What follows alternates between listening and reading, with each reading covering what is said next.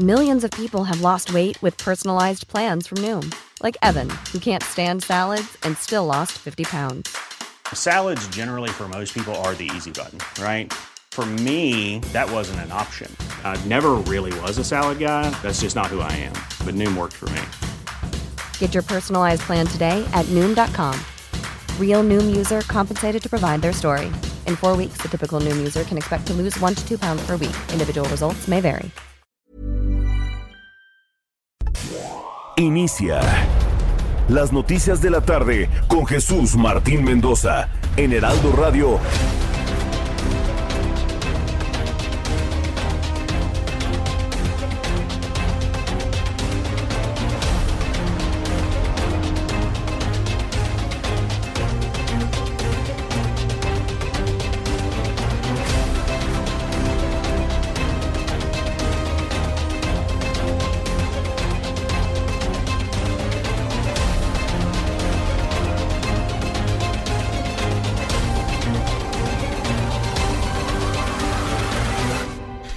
Las 6 de la tarde en punto, hora del Centro Pública Mexicana.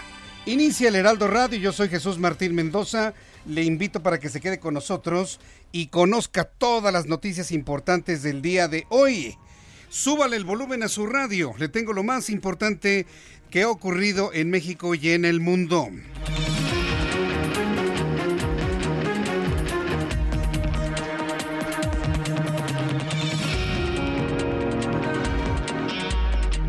En primer lugar, le informo que esta mañana, cerca del mediodía, se reportó un incendio por toma clandestina en el paraje El Rebombeo, esto en los límites de Tlahuelilpan, en el estado de Hidalgo. Y bueno, hay que decirlo y recordarlo.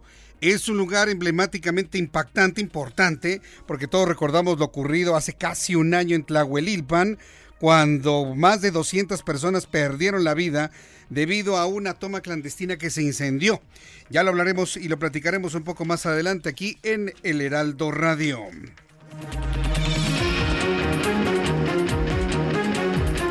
De este incendio que le estoy informando ahí en Tlahuelilpan, no hubo, no hubo alertas en los poblados aledaños, las personas alcanzaron a ver las llamas desde sus hogares. Vamos a escuchar diversos momentos, diversas explosiones.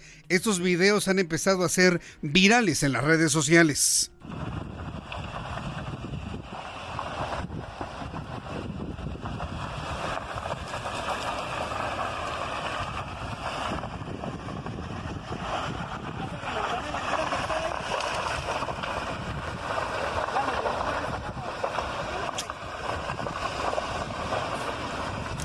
La experiencia de hace un año pues muestra que cuando hay una fuga de combustibles, sea gas o sea gasolina, ya ni acercarse porque en cualquier momento se puede incendiar provocando la muerte de muchas personas. Hace un año más de 200. Más adelante aquí en el Heraldo Radio le tendré todos los detalles de esto.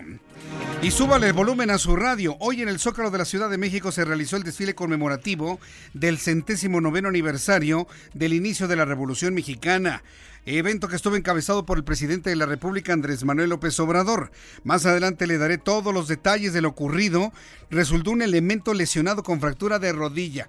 Ha sido de las anécdotas del día de hoy. El momento en que iba haciendo su suerte, iba haciendo su pirueta y de repente se engancha. Se cae por completo y se rompe la rodilla fue sacado por elementos del ejército mexicano, fue inmediatamente atendido. Nos dicen que está bien, que está estable, pero evidentemente ya atendido luego del incidente. Así el primer cuadro de la Ciudad de México. Vamos a escuchar. La antigua población india del continente americano utilizaban el caballo para sus movimientos y caza, capturando las manadas a sus ejemplares.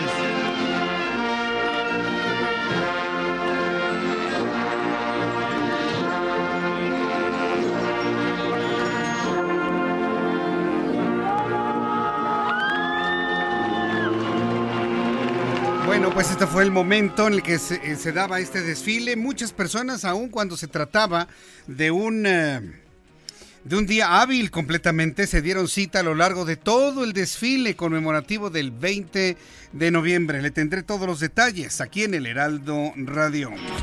Y debido a los bloqueos de agrupaciones campesinas, los diputados decidieron aplazar la sesión para aprobar el presupuesto de egresos 2020 hasta el viernes. No lo pudieron hacer el día de hoy porque los campesinos todavía no están de acuerdo en lo que les está ofreciendo el Congreso de la Unión. Nos podrán decir misa.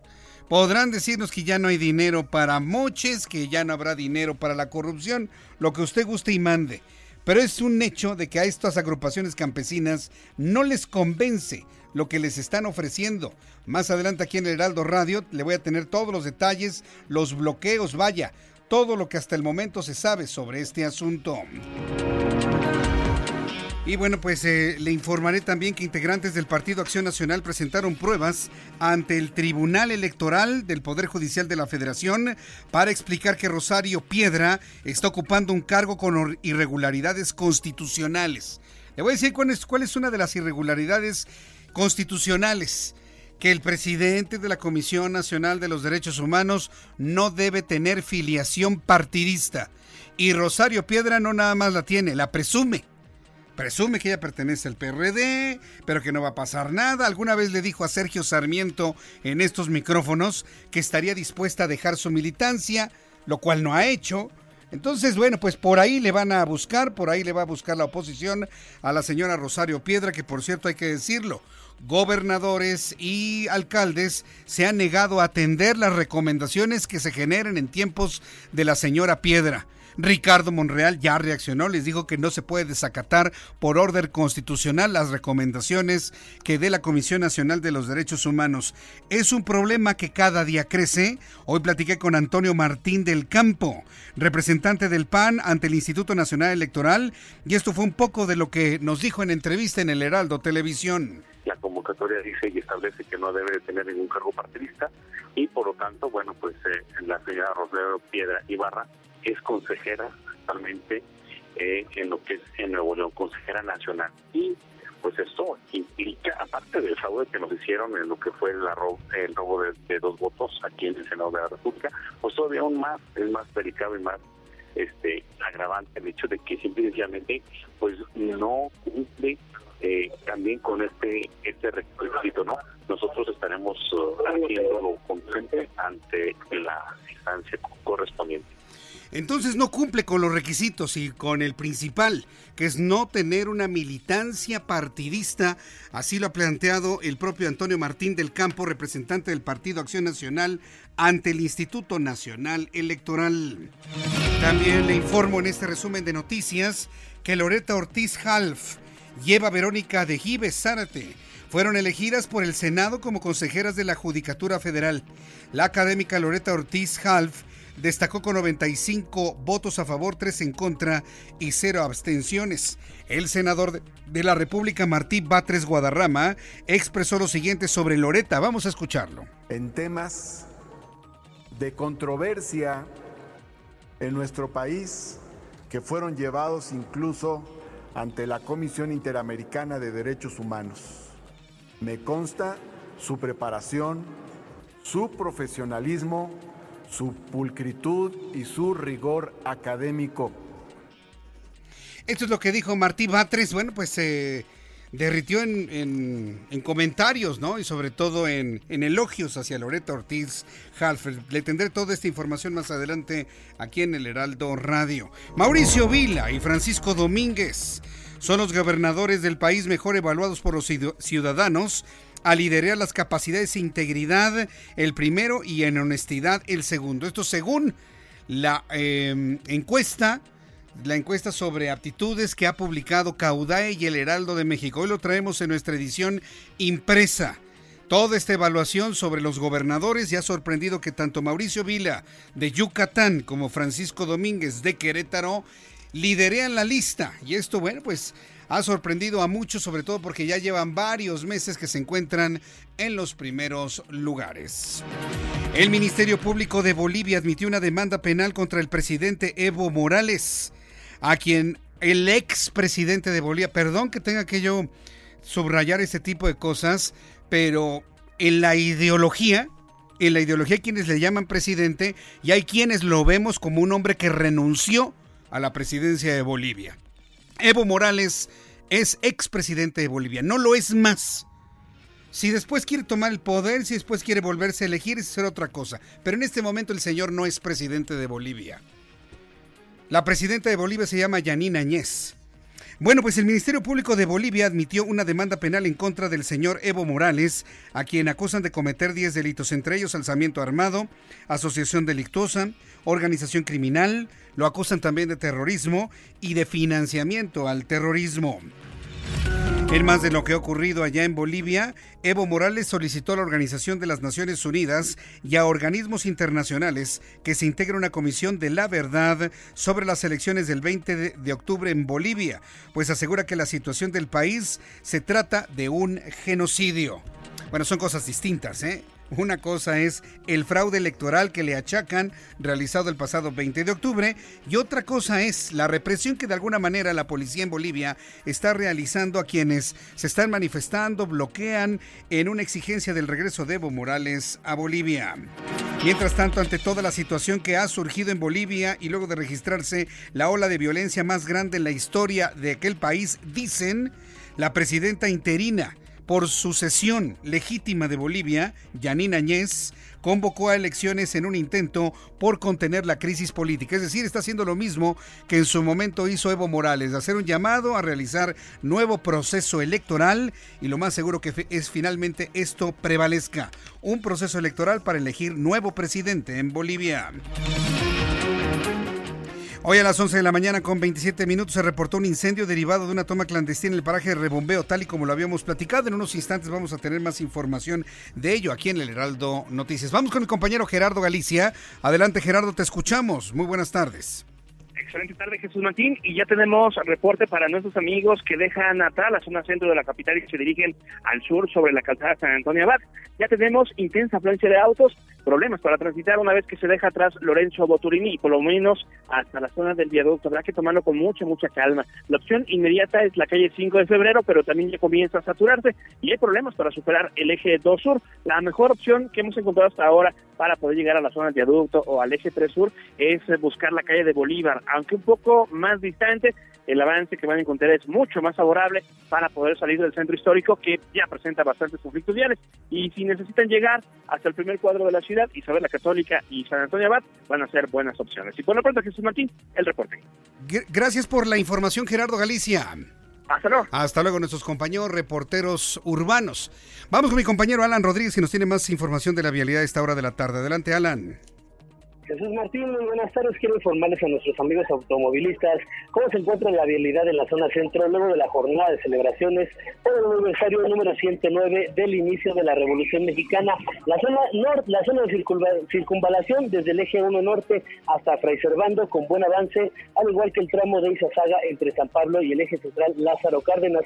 Complicado avance a vuelta de rueda para quien se dirige hacia la zona de Congreso de la Unión procedentes del Paseo de la Reforma sobre el eje 1 norte. En esta zona le recomendamos extremar precauciones por los puestos ambulantes del barrio de Tepito.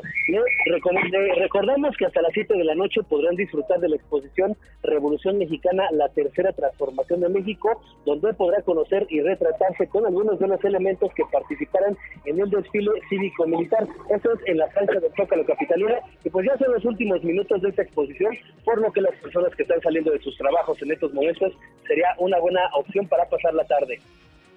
Muy bien, Alan, pues yo te agradezco toda la información esta tarde. Que te vaya muy bien, nos escuchamos al ratito.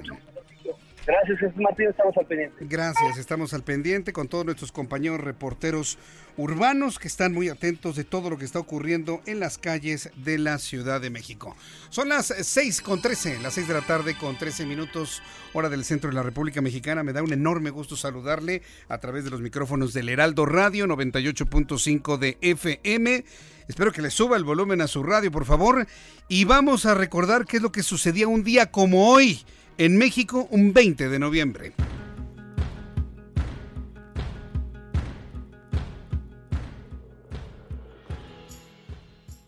Muy buenas tardes, señores. Hoy andamos muy revolucionarios. Esto es un día como hoy en México. 1885. Nace Isaac Ocho Terena, biólogo mexicano, fundador de la clase de histología en la Escuela Médico Militar. Y además, fue miembro fundador del Colegio Nacional. 1910, Francisco y Madero publica el plan de San Luis Potosí, donde denuncia al presidente Porfirio Díaz y se proclama presidente él. Y de esta forma, ni más ni menos, empieza la revolución mexicana con la intención de derrocar el gobierno porfirista. 1915 nace Silverio Pérez, una de las últimas figuras de la época de oro del toreo mexicano. Le apodaban el faraón de Texcoco. 1994 se funda el Partido Comunista de México y lo haría de nuevo también en el 2010, aunque eso sí, de forma simbólica.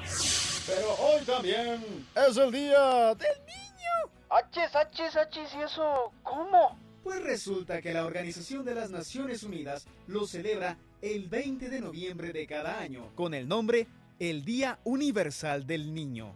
Esto para velar por sus derechos. ¿Y dónde están mis regalos? Esto es un día como hoy, en México.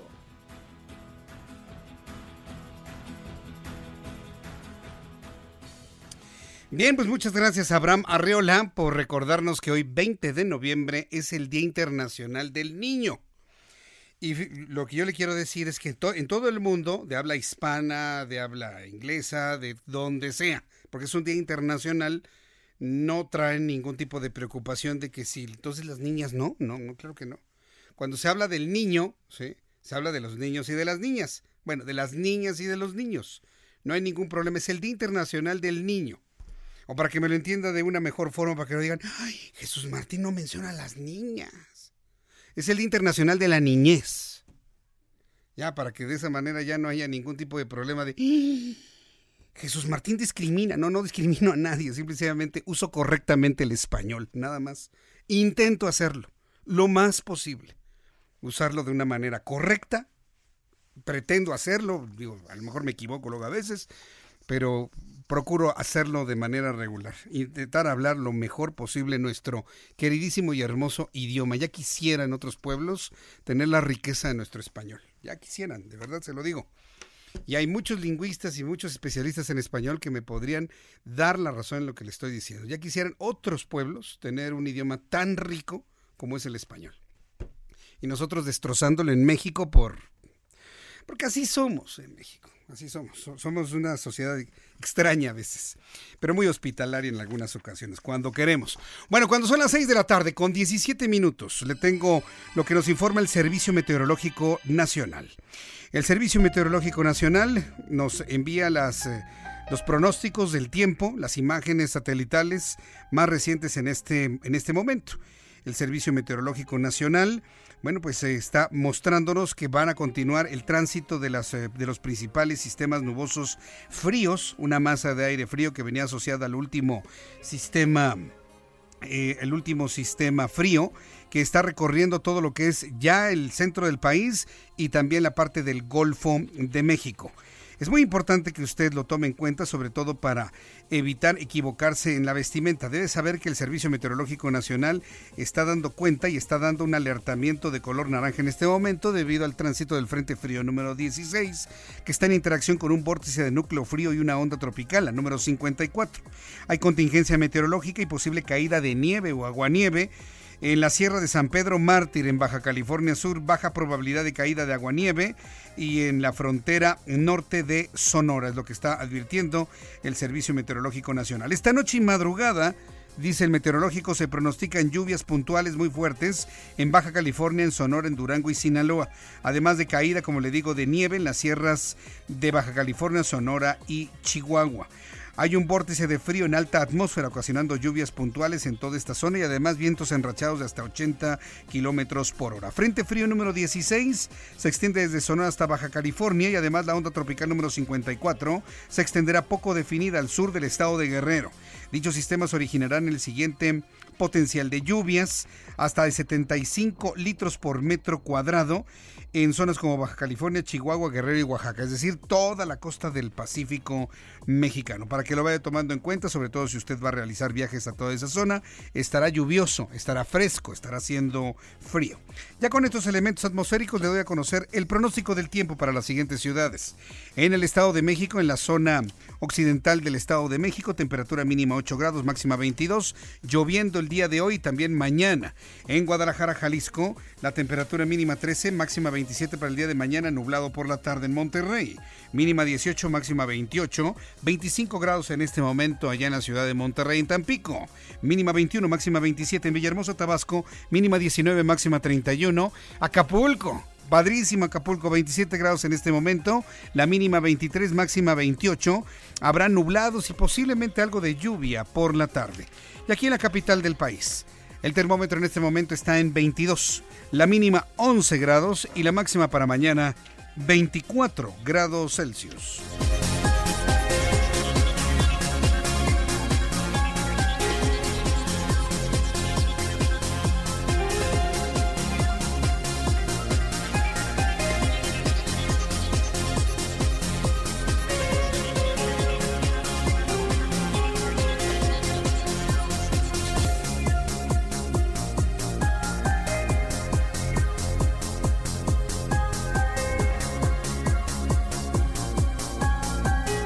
Son las 6 de la tarde con 20 minutos, las 6 de la tarde con 20. Escucha usted el Heraldo Radio. La frecuencia es el 98.5 de FM. Le saluda Jesús Martín Mendoza con las noticias como todas las tardes. Hubo un sismo de 4 grados a las 5 de la tarde con 9 minutos en Ciudad Hidalgo, en el estado de Chiapas. Chiapas ha estado bastante movido. ¿eh? Tuvo un sismo importante de 6.3 grados ayer, ayer por la noche.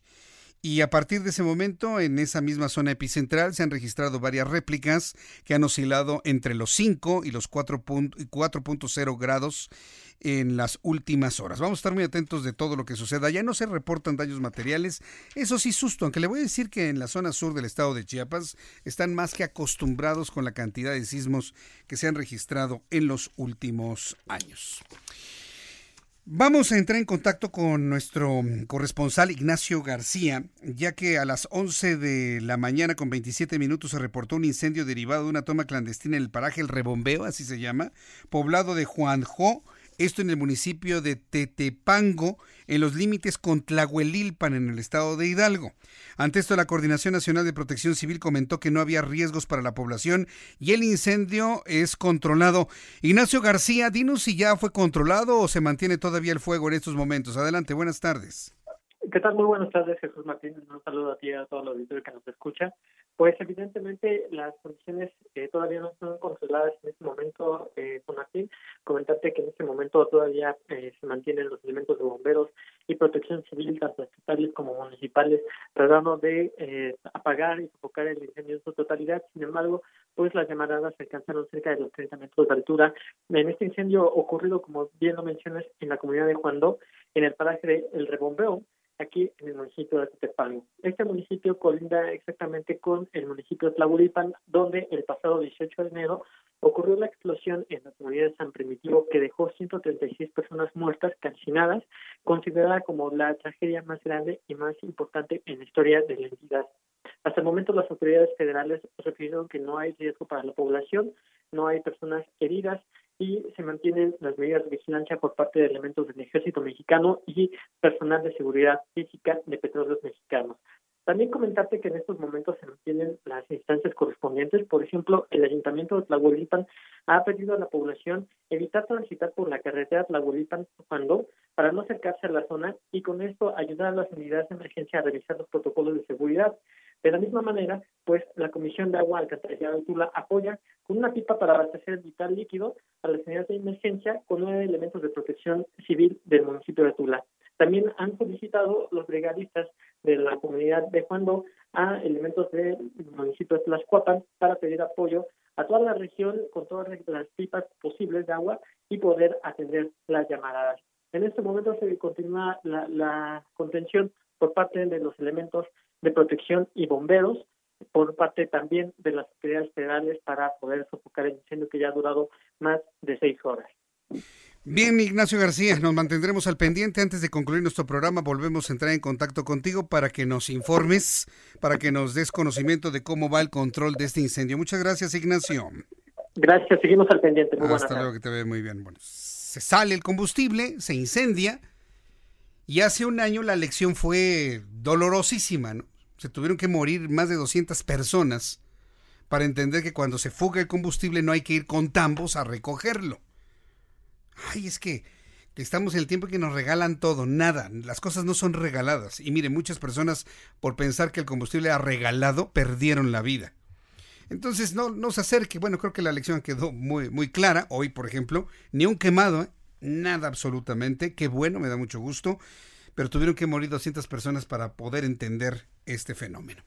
Cuando son las 6 de la tarde, con 24 minutos, hora del centro de la República Mexicana, le había comentado tanto en eh, el Heraldo Televisión como en el Heraldo Radio sobre los avances que, por ejemplo, en la Cámara de Diputados están haciendo para que llegue el dinero de los presupuestos directamente a los campesinos.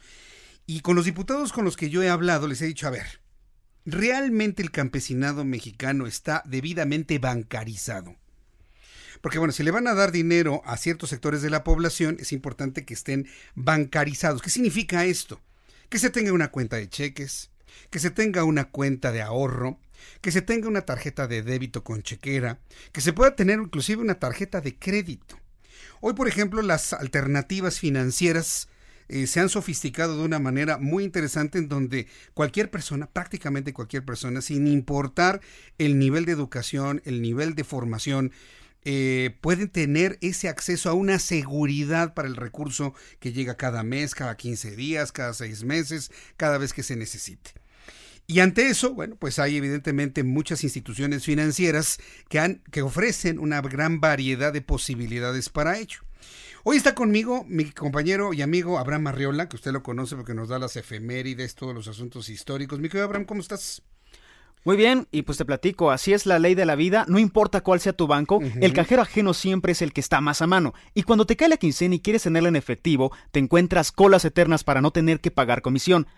Para de sufrir buscando un cajero que no te cobre y santanderízate. Si traes tu nómina por el camino del bien, abrazarás los cajeros de otros bancos como si fueran el tuyo, porque si te cambias a Santander, podrás retirar tu quincena del cajero de cualquier banco sin pagar comisión.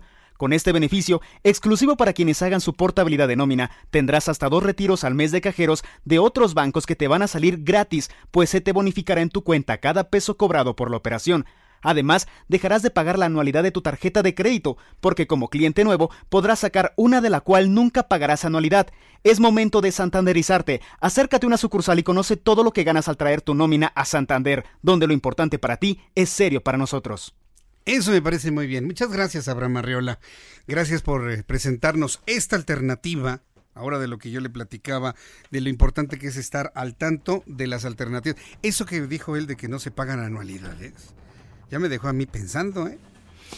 Faltan, no, no faltan. Son las 6 de la tarde con 27 minutos hora del centro de la República Mexicana. Escucha usted el Heraldo Radio a través del 98.5 de FM. Estamos en el 100.3 en la ciudad de Guadalajara, en el 98.5 de FM en la ciudad de Tampico. Si usted viaja, por ejemplo, a Villahermosa, Tabasco, nos puede encontrar en el 106.3 de FM.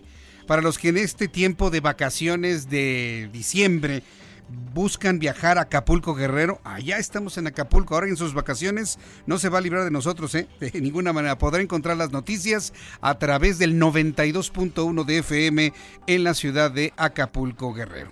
Voy a ir a los anuncios y regreso enseguida. Le invito para que me envíe un mensaje vía Twitter, arroba Jesús Martín MX.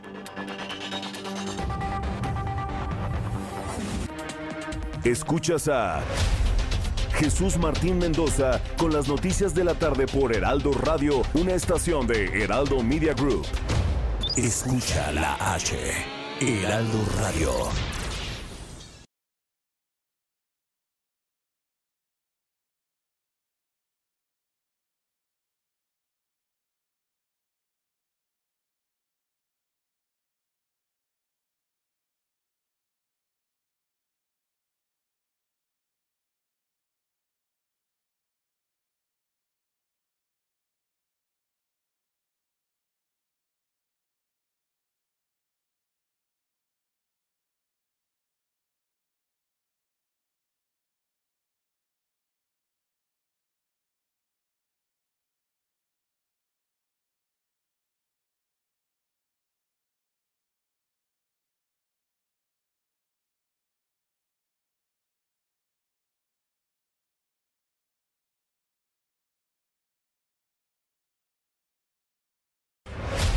Escucha las noticias de la tarde con Jesús Martín Mendoza. Regresamos.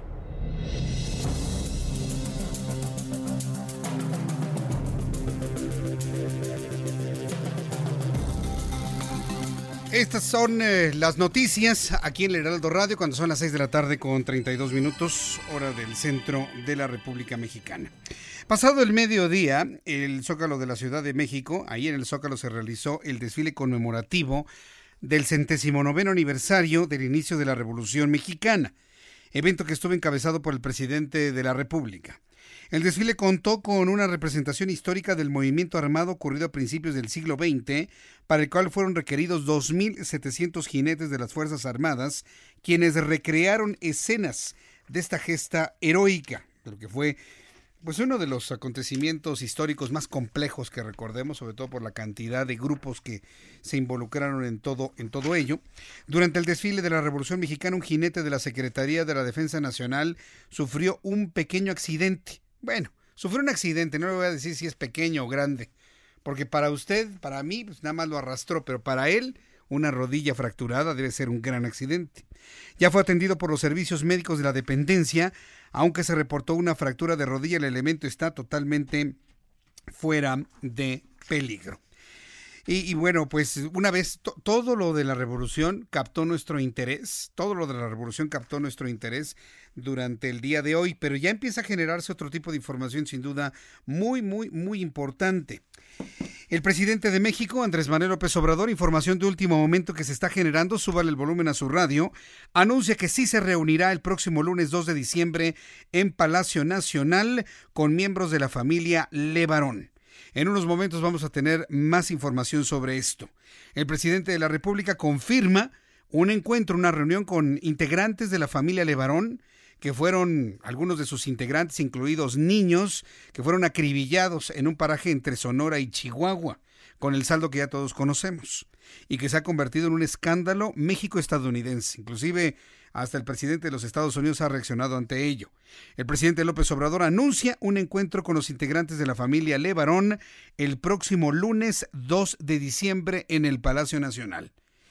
Va a ser sin duda una de las noticias más importantes de ese día, que va de alguna manera a competir esa información con lo que diga en sus discursos del 1 de diciembre, domingo, cuando esté cumpliendo su primer año ya oficialmente al frente del gobierno de nuestro país. Entonces anótelo en su agenda, 2 de diciembre, lunes, el presidente se reúne con los integrantes de la familia Levarón, que han sido constantemente acosados, constantemente agredidos, constantemente asesinados. Hoy me llegó una información, me parece muy, muy interesante, sobre si son mormones o son de la disidencia mormona. Fíjese que hoy me enteré sobre esto y ya lo estuve revisando y demás.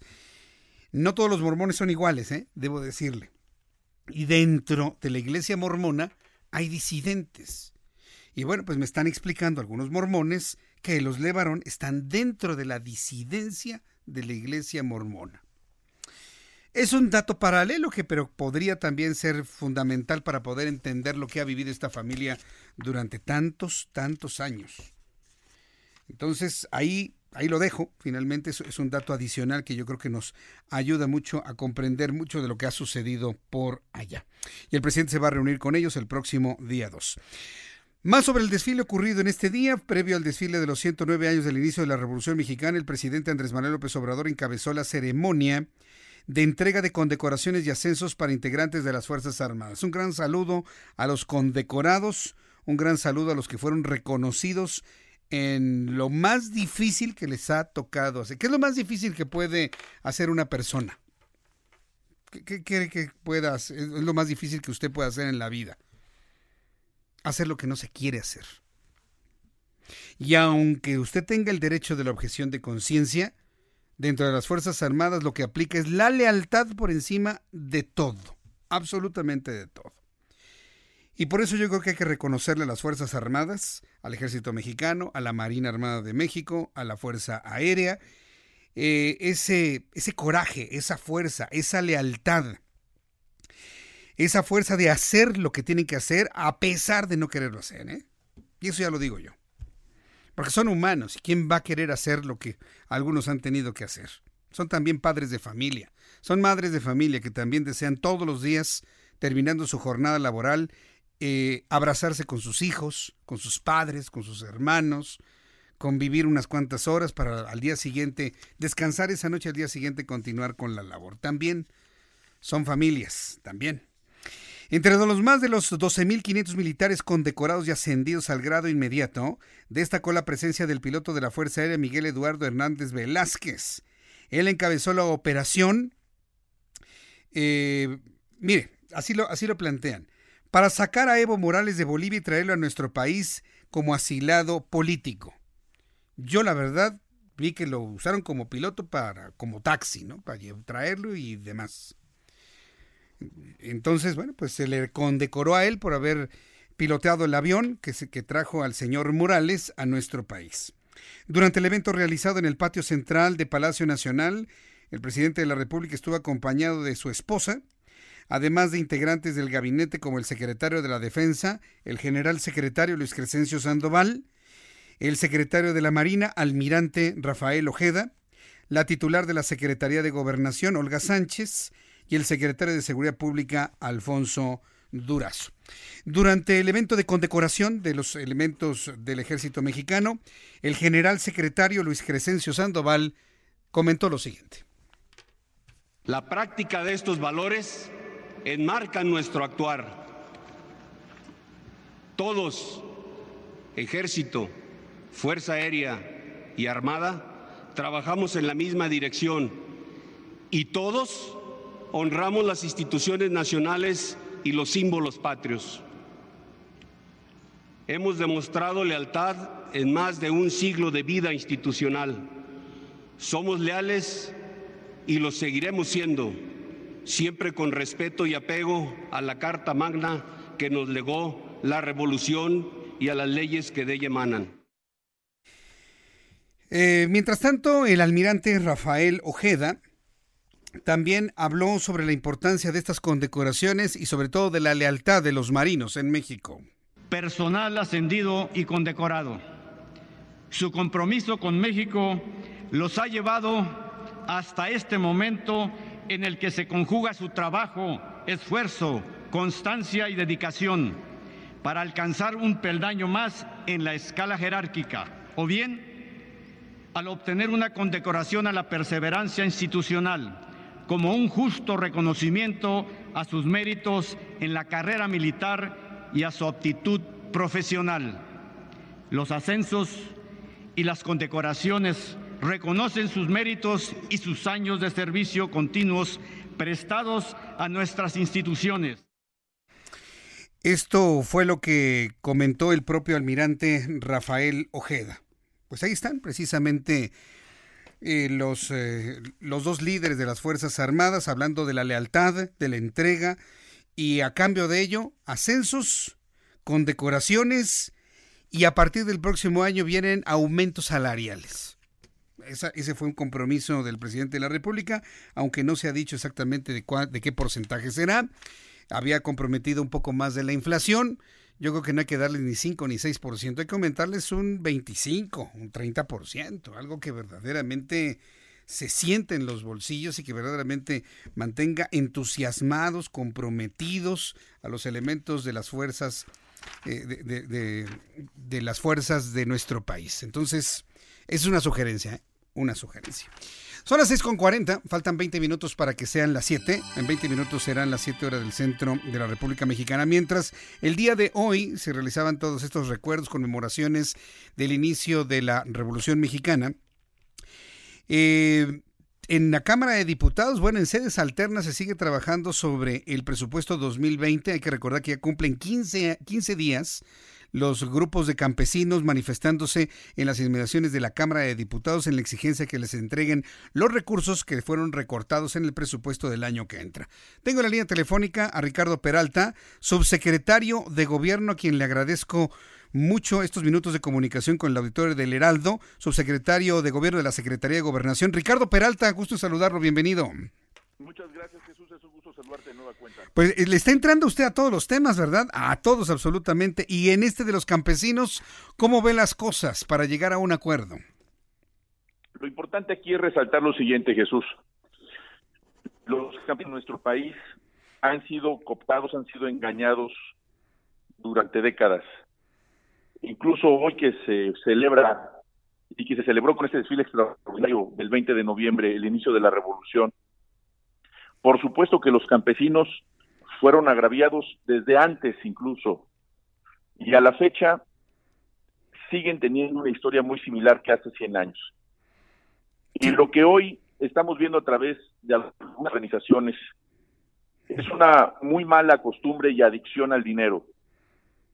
Esa costumbre que existía en el diseño incluso de los presupuestos anteriores, donde solamente se les daba el recurso a las organizaciones y hoy se le va a distribuir directamente a los productores, a los campesinos en propia mano. Con eso queremos robar, queremos que se elimine toda esa tendencia del pasado de robo, de extorsión, de coacción, de cooptación que había en contra de los campesinos. Entonces, y lo hemos visto no solamente con esta organización, que incluso hoy se quería sumar a un desfile cívico-militar, con líderes desprestigiados, ahí vemos cómo se los sacaban en redes sociales por su presencia pública por parte de la propia población. La sentencia social es clarísima. Tienen un prestigio muy, muy afortunado. Son de los que desafortunadamente en nuestro país han lucrado con la pobreza de uno de los grupos más vulnerables de nuestro país, que son los campesinos. Y eso queremos acabarlo con la cuarta transformación.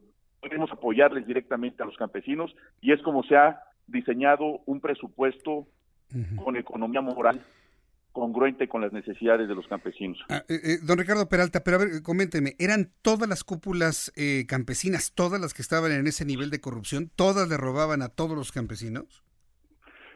Yo lo que te puedo decir es que la política va a cambiar. en años anteriores, como tú lo sabes, los presupuestos, e incluso antes de que se leyera el dictamen, parecían nada sincronizados, levantaban la mano para aprobarlo porque todos tenían una participación ahí como si fuera un reparto de botín. Y esto es presupuesto público, es dinero de todos los mexicanos y se tiene que destinar a cada uno de los interesados sin intermediarios que puedan cobrar una comisión o como coloquialmente se conoce como moche. Mm. A ver, eh, pero ¿cómo se le va a entregar este dinero en propia mano? ¿En efectivo? ¿Y de qué manera se va a garantizar que efectivamente el campesino pueda utilizarlo para la producción de su Porque hay muchas, muchos eh, núcleos ejidales, se lo digo porque lo conozco, en donde precisamente en la organización que se tenía, todo un núcleo ejidal produce una sola cosa. De esta manera, pues cada quien va a producir lo que quiera, se va a atomizar la producción en el campo en algunas regiones. ¿Han, han medido ese posible fenómeno? Sin duda, la, la propia SADER tiene toda una proyección precisamente para la distribución de estos recursos en programas específicos. Lo único que cambia es que no se hará a través de estas organizaciones que tradicionalmente lo hacían y que hoy dicen que son para obras públicas. Las obras públicas las hace el Poder Ejecutivo y lo hace el gobierno estatal y municipal o la propia federación, y para eso mismo también está proyectado el, presupuesto de egresos de la federación, pero no tiene por qué hacerse a través de estas organizaciones que en algunos casos, pues se ha, se ha constado y consta de que se trata solamente de beneficios de carácter personal. Es una forma de guachicol en contra de los campesinos y queremos romper con esos malas prácticas del pasado. ¿Por, qué no los denuncian ante la Fiscalía General de la República? Eventualmente con los elementos que se tienen, así como han venido a zonas no siendo investigadas, sino donde se les está eh, pues formalizando denuncias, serán las fiscalías en cada una de las entidades y por supuesto a nivel federal las que eventualmente evidenciarán y que puedan llevar esto a un juez la responsabilidad de algunos de ellos que han abusado en el pasado, sin duda se va a hacer. Nuestros reporteros han estado en el lugar y han visto a campesinos muy, muy, muy pobres. ¿Cómo podemos entender que eran líderes de grupo que se quedaban y se robaban el dinero? Pues es precisamente ello. Son fotografías que vemos hoy y parecen las mismas fotografías de hace 100 años. ¿Cómo te puedes explicar que estas organizaciones hayan beneficiado a estas generaciones de campesinos cuando los vemos en las mismas condiciones, han cobrado esas cantidades de dinero.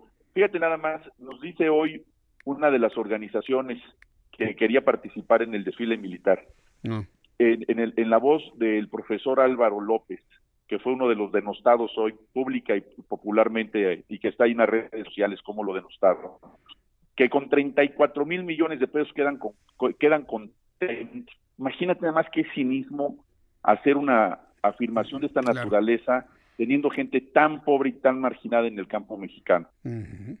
Ahora, e, esto, digo, bueno, usted no es legislador, evidentemente, usted ha participado para llegar a los acuerdos y promover el diálogo. Pero ¿de qué manera le han dicho los legisladores que se va a medir esto? Porque, se lo digo con toda franqueza, don Ricardo Peralta, planes han ido, planes han venido, sexenios han ido, sexenios se han ido. Y bueno, pues yo creo que en esta ocasión, pues sí, se, se tendría que medir y sobre todo palpar y tener una percepción de un abandono de la pobreza y pobreza extrema que hay en el campo, sobre todo el campo del sur y sureste de la República Mexicana. ¿Cómo lo van a medir? Tenemos un presidente con una sensibilidad social muy alta. Es uno de los hombres que más conoce nuestro país y que lo ha recorrido en su localidad. Conoce a los campesinos pie tierra. No le cuentan sobre estas historias. Y en el pasado, sin duda, toda la política social que fue en favor de los campesinos fue para favorecer a estas organizaciones campesinas. Por eso es que estamos rompiendo con esa desafortunada costumbre de relación, de cooptación y podría decirle de alianza delictuosa entre el presupuesto y estas organizaciones, porque nunca llegaron a donde tenían que llegar, que es precisamente a estos grupos vulnerables que siguen en tremenda pobreza. Eh, platicando con algunos eh, campesinos, algunos núcleos campesinos que yo conozco eh, desde hace ya mucho tiempo atrás, ellos me han comentado que lo que si algo les puede ayudar es evitar el intermediarismo, pero al vender su producto, es decir, el tener acceso al mercado directamente a las centrales de abasto, porque actualmente hay un intermediarismo donde le pagan a centavos el guacal de producto al campesino, y acá lo venden a decenas de pesos y nos llega finalmente a nosotros un precio que jamás se equipararía a lo que están ganando quienes lo producen. ¿Qué, ¿Qué se va ahora que ya están combatiendo estos grupos de intermediarismo del dinero? Van a hacer algo en el intermediarismo de la venta del producto final, que donde también hay grupos muy amafiados ahí, Ricardo Peralta. Sí, sin duda, se eliminan esos intermediarios porque lo va a hacer directamente la SADER. Ya no van a existir porque ya no se les va a patrocinar. Era, era una forma de control a través del presupuesto que se tenían con el fertilizante, con la semilla, con los programas diversos que existen, y ahora van a ser 100% coordinados por la SADER tenemos un secretario que es altamente experimentado en el tema y él va a ser el responsable de que lleguen precisamente estos productores con diversos programas directos a cada una de las actividades agrícolas y ganaderas. Y ahí hay suficiente dinero en el presupuesto porque es un presupuesto social.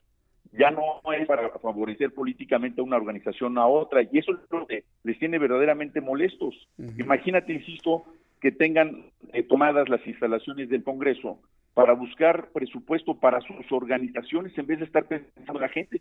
Entonces, aquí hemos tenido mesas políticas con cada uno de ellos, nos hemos sentado por horas platicando sobre estos temas, se les ha aclarado y se les ha dicho que tienen el derecho de expresarse, de manifestarse y de agruparse, porque así lo señala la Constitución, pero que algunas de sus demandas pues, no son legítimas como querer presupuesto para fines particulares, como sucede precisamente con esta organización que hoy quería participar en el desfile cívico-militar del 20 de noviembre. correcto. Bueno, pues eh, yo lo que veo es que siguen mostrando músculo y siguen ahí manifestándose, impidiendo el trabajo legislativo. Ya mandaron en la finalización del presupuesto para el próximo viernes. ¿Cómo van las conversaciones para poder llegar a un acuerdo, convencer, levantar los, eh, las manifestaciones? ¿Cómo va todo ello? Tenemos que acabar con la industria de la extorsión. Esta no es la industria de la expresión libre y legítima, es una industria de la extorsión. Y eso es lo que están buscando, pero dinero no van a encontrar. Nosotros vamos a garantizar que se cumplan los derechos establecidos en la Constitución para todos los mexicanos. Todos tenemos derecho. Sin embargo, lo que no se puede seguir, pues no solamente promoviendo, sino permitiendo es que estén buscando a través de dádivas la existencia de sus organizaciones. Eso no vamos a participar como se participó en el pasado. Pues yo deseo que todo esto le salga bien, Ricardo Peralta. Muchas gracias. Yo, les deseo que le salga bien. Mire, he platicado con varios legisladores y es hasta ahora usted, en su calidad de su subsecretario de Gobernación, quien nos explica más con politas y palitos cómo se pretende terminar con este tipo de vicios en el campo mexicano. Aquí la cosa es que el dinero llegue verdaderamente a los productores, que verdaderamente lo usen para semilla y fertilizante, para la compra de maquinaria, para la tecnificación del campo. eh, sobre todo lo que es el sur y sureste de la República Mexicana. En el norte, bueno, pues están más que, más que hechos, ¿no? Pero yo en lo personal he visto cosas verdaderamente dolorosas, ¿no? De, de, de, cómo los jóvenes del campo se han ido a los Estados Unidos a trabajar allá, dejan a sus padres, tíos, abuelos ya muy grandes con un pedazo de tierra que no pueden echar a andar, donde las tierras están abandonadas. Y nosotros lo que quisiéramos es ver que esas tierras se aprovecharan, que no se sigan vendiendo para construir desarrollos habitacionales y que verdaderamente la tierra sirva para producir eh, en, una nueva realidad. Eso es lo que nosotros queremos. Se ha buscado ese camino en tiempos anteriores y pues esperemos que ahora esto sí funcione. ¿Usted le tiene esperanza a esta nueva estrategia, Ricardo, Ricardo Peralta? Sin duda. Yo estoy convencido que el desarrollo del cambio es un factor importantísimo para la gobernabilidad. Y ese abandono del campo que se tuvo en el pasado fue una fábrica de migrantes hacia los Estados Unidos. Y no queremos que eso continúe, queremos que, la gente pueda migrar por, por turismo o por una actividad económica o incluso de carácter académico, pero no porque tengan que abandonar sus tierras por inseguridad, por violencia o en este caso porque no hay producción agrícola. Entonces, queremos que la gente se quede en sus comunidades porque el campo es productivo, porque viven en paz, porque no están siendo extorsionados por las organizaciones sociales que los han durante décadas. Queremos romper con ese nexo que, insisto, y lo digo con respeto, en algunos casos es hasta de carácter delictivo. Ricardo Peralta, eh, subsecretario de Gobernación, yo le agradezco mucho que me haya tomado la llamada telefónica. Nos vamos a mantener pues tomando temperatura, platicando con los campesinos directamente, ¿no? Ya en el campo, cómo empieza a fluir este dinero, este recurso y todas las dudas que tengamos, pues ya las estaremos platicando en oportunidades futuras. Por lo pronto usted se ha convertido en el apagafuegos, ¿eh? De, varias cosas, ¿eh? Se lo digo con respeto. lo... lo hacemos con mucha pasión porque amamos a nuestro país. Sí y además creemos en la cuarta transformación y además tenemos aquí una líder que es la doctora Sánchez Cordero que nos ha guiado para atender a todos los que vengan a la Secretaría de Gobernación. Me parece muy generoso de su parte ese, ese, ese comentario último y bueno, pues estamos en comunicación usted y yo para poder entender cómo van las cosas que se están tratando de solucionar. Muchas gracias Ricardo Peralta. Gracias, Jesús Martín. Un saludo a todos los que nos escuchan. Fuerte abrazo, que le vaya muy bien. Hasta Fuerte luego. abrazo para ti. Hasta es Ricardo Peralta, subsecretario de Gobernación, pero con un sabor a secretario. Sí, o sea, definitivamente, ¿no? lo digo con, con conocimiento de lo que estoy diciendo, ¿no? La secretaria es Olga Sánchez Cordero, pero acabamos de escuchar a un hombre.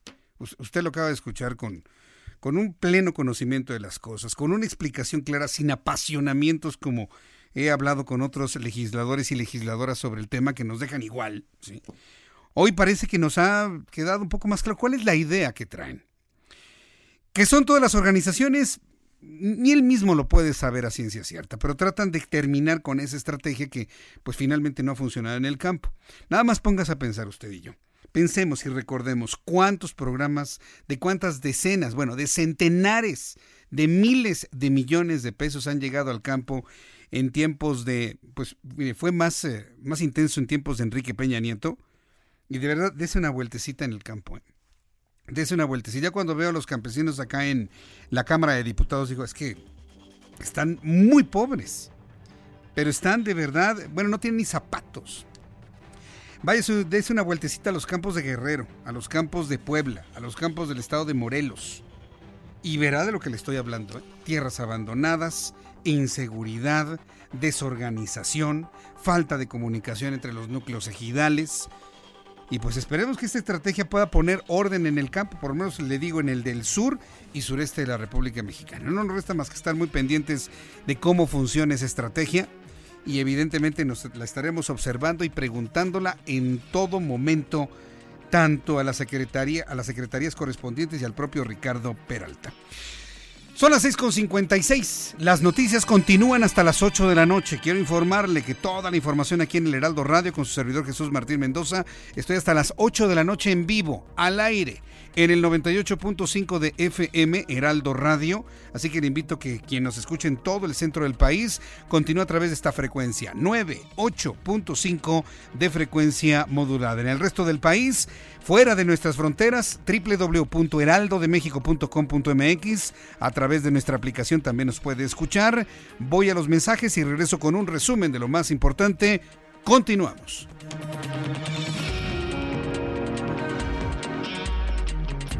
Escuchas a Jesús Martín Mendoza con las noticias de la tarde por Heraldo Radio, una estación de Heraldo Media Group. Escucha la H, Heraldo Radio.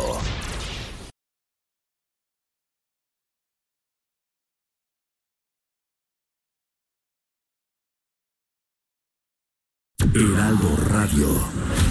Escucha las noticias de la tarde con Jesús Martín Mendoza. Regresamos. Este es un resumen con las noticias más importantes. Escucha usted el Heraldo Radio. Yo soy Jesús Martín Mendoza. Esto es lo más destacado a esta hora. El día de hoy la Comisión Nacional de los Derechos Humanos anunció en sus redes sociales que mañana se transmitirá en vivo la primera conferencia de prensa de la señora Rosario Piedra como nueva titular de esa comisión en punto de las 12 del día. Colectivos feministas anunciaron una nueva marcha el próximo lunes 25 de noviembre de 2019 del Ángel de la Independencia al Zócalo de la Ciudad de México. Instaron a los gobiernos federal y local a evitar la presencia de policías, pues según ellas sería un acto de provocación.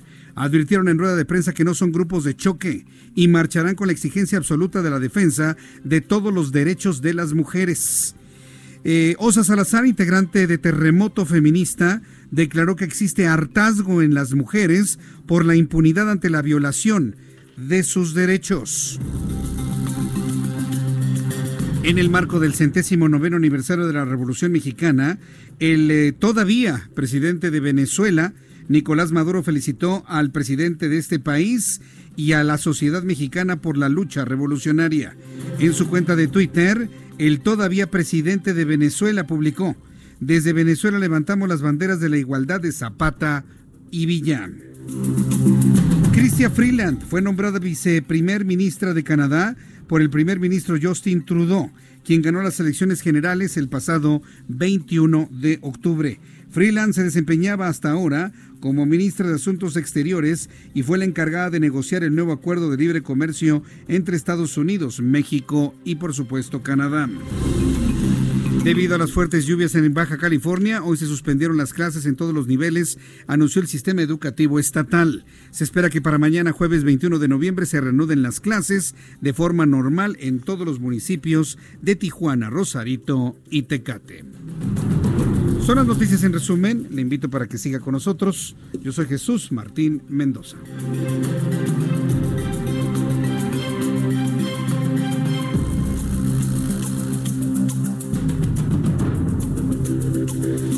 Son las 7 con 3, las 19 horas con 3 minutos, hora del centro de la República Mexicana. Escuche usted el Heraldo Radio a través del 98.5 de FM. Yo soy Jesús Martín Mendoza. En unos instantes vamos a reanudar nuestra transmisión a través de Jesús Martín MX en YouTube. Tuvimos aquí algún problema con la con la red de internet, pero en unos instantes estaremos nuevamente con usted a través de esta plataforma. Le recuerdo todas las formas de contacto con el Heraldo a través de Twitter, arroba el heraldo-mx, Instagram, arroba el heraldo de México, Facebook, el heraldo de México, en YouTube, el Heraldo de México. A través de mi cuenta de Twitter, arroba Jesús Martín MX. Estoy recibiendo sus comentarios, opiniones, fotografías, vaya, todo lo que usted desee comentarme a esta hora de la tarde. Arroba Jesús Martín MX. Vamos con mi compañero Gerardo Galicia, quien nos tiene información de la vialidad de esta hora. Adelante, Gerardo, te escuchamos. Un aviso a tiempo, Jesús Martín, para nuestros amigos que deseaban utilizar el viaducto. Es un enorme estacionamiento si dejan atrás la zona de la avenida Cuauhtémoc con dirección a la calzada de Tlalpan o su continuación la calzada San Antonio Abad. Lo que van a encontrar es un avance prácticamente a vuelta de ruedas. Será mejor opción buscar la avenida Obrero Mundial y el eje 4 sur, aunque distante, puede funcionar como alternativa. El viaducto está avanzando a cuenta gotas y el sentido opuesto presenta todavía similares condiciones. Es difícil avanzar hacia la zona de la avenida de los insurgentes, así que de preferencia en este caso habrá que buscar el eje 3 sur, aunque con carga vehicular abundante y rezagos en semáforos se avanza mucho mejor. Y por lo pronto, Jesús Martín, el reporte. Gracias por la información, Gerardo. Hasta luego, que te vaya muy bien. Gerardo Galicia, con toda la información aquí en el Heraldo Radio. Alan Rodríguez, ¿dónde te ubicas? Adelante, te escuchamos. Jesús Martín, muy buenas noches. Tenemos avance a vuelta de rueda en el tramo del circuito interior desde el cruce con el eje 2 norte Eulalia Guzmán, son carriles centrales hasta la salida de Eduardo Molina.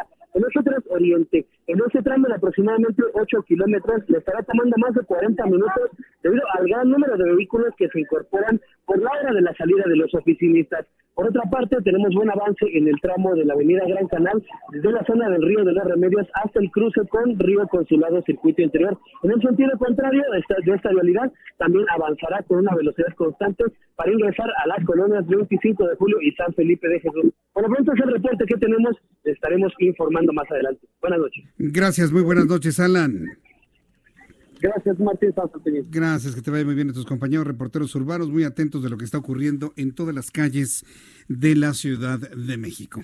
Son las 7.5, las 7.5 tiempo del centro de México. No se le vaya a hacer tarde, recuerda, estamos en el 98.5 de FM aquí en el Valle de México. Platicaba hace unos instantes con Ricardo Peralta. Ricardo Peralta, subsecretario de Gobernación que le decía, bueno, pues tiene un sabor a secretario de gobernación tremendo, ¿eh? con un dominio de los temas, de las cosas sin duda muy, muy, muy importante. Bueno, él nos decía, fíjese lo que, lo que comentaba, de alguna manera en coincidencia con lo que usted y yo hemos platicado en los, en los últimos días. El campo está tan empobrecido como hace 109 años. El campo está tan pobre, las familias están tan depauperadas como hace 109 años. Con, las, con ciertas modificaciones constitucionales, muchos hombres y mujeres del campo se han deshecho de sus tierras, las han vendido.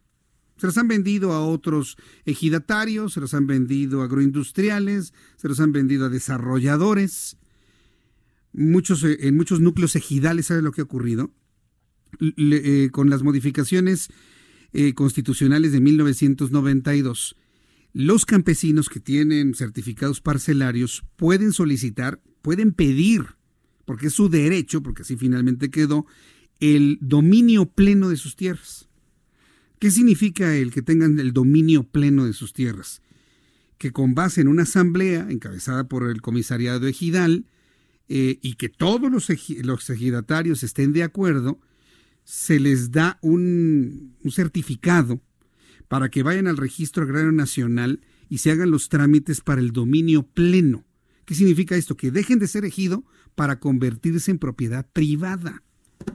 Para que el, ejido, las hectáreas que tengan ejidales, dejen de tener certificados parcelarios y se conviertan en propiedad privada, debidamente escriturada, con todas las obligaciones que implica tener pues una escritura, eh, pago de impuestos, pago de prediales, pero una vez que muchos campesinos obtienen el dominio pleno de sus tierras, las venden.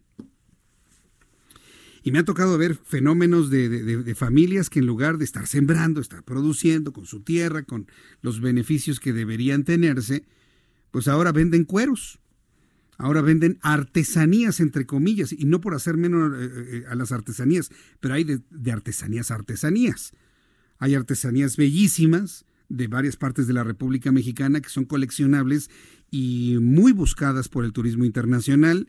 Y hay unas artesanías que no sirven para nada, ¿no? Son estos tejidos donde dice, ay, atrapa, atrapa novias, ¿no? Cosas por el estilo que se rompen a la primera, al primer uso y que no sirven para nada. Bueno, pues andan vendiendo ese tipo de cosas porque ya no tienen tierra. Entonces, el fenómeno del campo es complejísimo, complejísimo. Y se ha vuelto cada vez más complejo conforme avancen, avance el tiempo. ¿Qué tan distinto es el problema agrario actual al que había hace 109 años? Usted dígame. ¿Cuál es la gran diferencia? ¿Cuál es el gran avance? ¿Cuál es el gran beneficio? Bueno, para poderlo comprender, como estamos ahora, ¿qué sucedía hace 109 años? Nuestro compañero Abraham Arriola nos dejó un trabajo muy interesante en cuanto a todos los elementos que provocaron y detonaron la Revolución Mexicana, por supuesto desde el campo mexicano. Abraham Arriola. Todo dictador alguna vez ha prometido que dejaría el poder. Ya nos ocurrió una vez, era 1910. Aunque en el país existía cierto progreso, el peso era fuerte y la nobleza disfrutaba de los avances tecnológicos de punta, la inconformidad crecía, la sociedad se dividía aún más y el poder aún pertenecía a un hombre. Pero la gota que derramó el vaso fue la mentira. Porfirio Díaz afirmó en entrevista que estaría listo para dejar el cargo. Francisco y Madero, entre otros políticos, emocionados por la noticia, crearon una oposición, joven pero fuerte. ¿Y qué creen? Porfirio Díaz arrestó a Madero y casualmente ganó las elecciones. Sin embargo, Madero logró escapar de prisión rumbo a Estados Unidos y desde San Antonio, Texas, proclamó el Plan de San Luis un 20 de noviembre de 1910. En este plan se invitaba a levantarse en armas contra el gobierno de Díaz y así inició una nueva etapa para nuestra joven nación. Porfirio, medio año más adelante, se rendiría, mientras Madero sería asesinado, iniciando con esto un completo cambio en el paradigma político y social de México. Y de esta forma es como nace la Revolución Mexicana.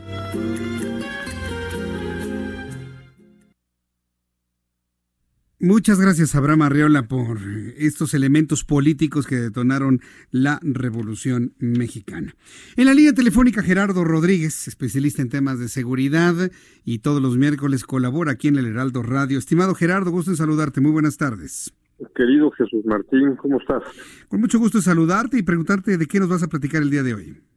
Mira, hoy quería darnos un toque de historia para recordar lo que es verdaderamente el último gran golpe de Estado en México, ahora que está de moda el que el presidente López Obrador hable de golpes de Estado y que estemos viendo situaciones complicadas en América Latina.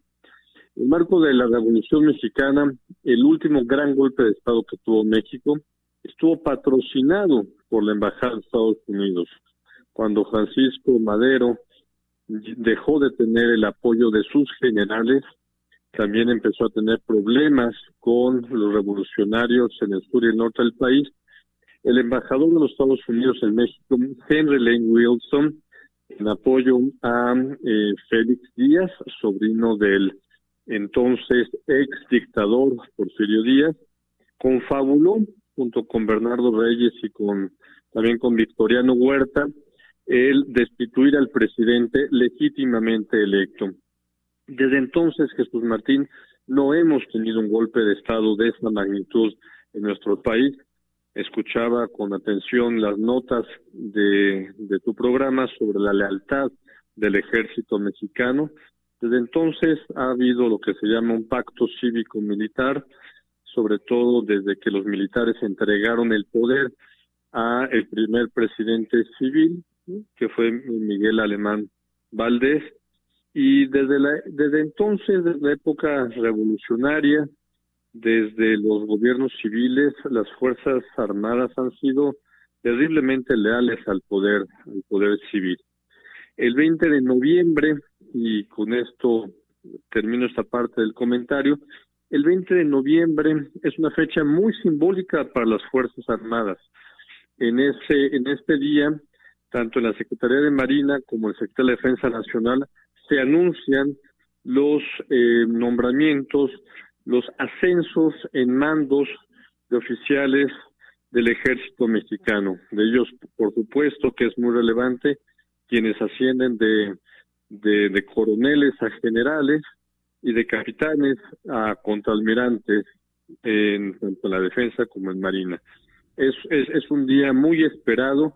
Las listas de ascensos son manejadas con mucha secrecía en los estados mayores de las dos secretarías y son anunciadas eh, días antes para que este para que este día 20 de noviembre día de la Revolución Mexicana el presidente de la República con sus altos mandos eh, se entreguen estos nombramientos.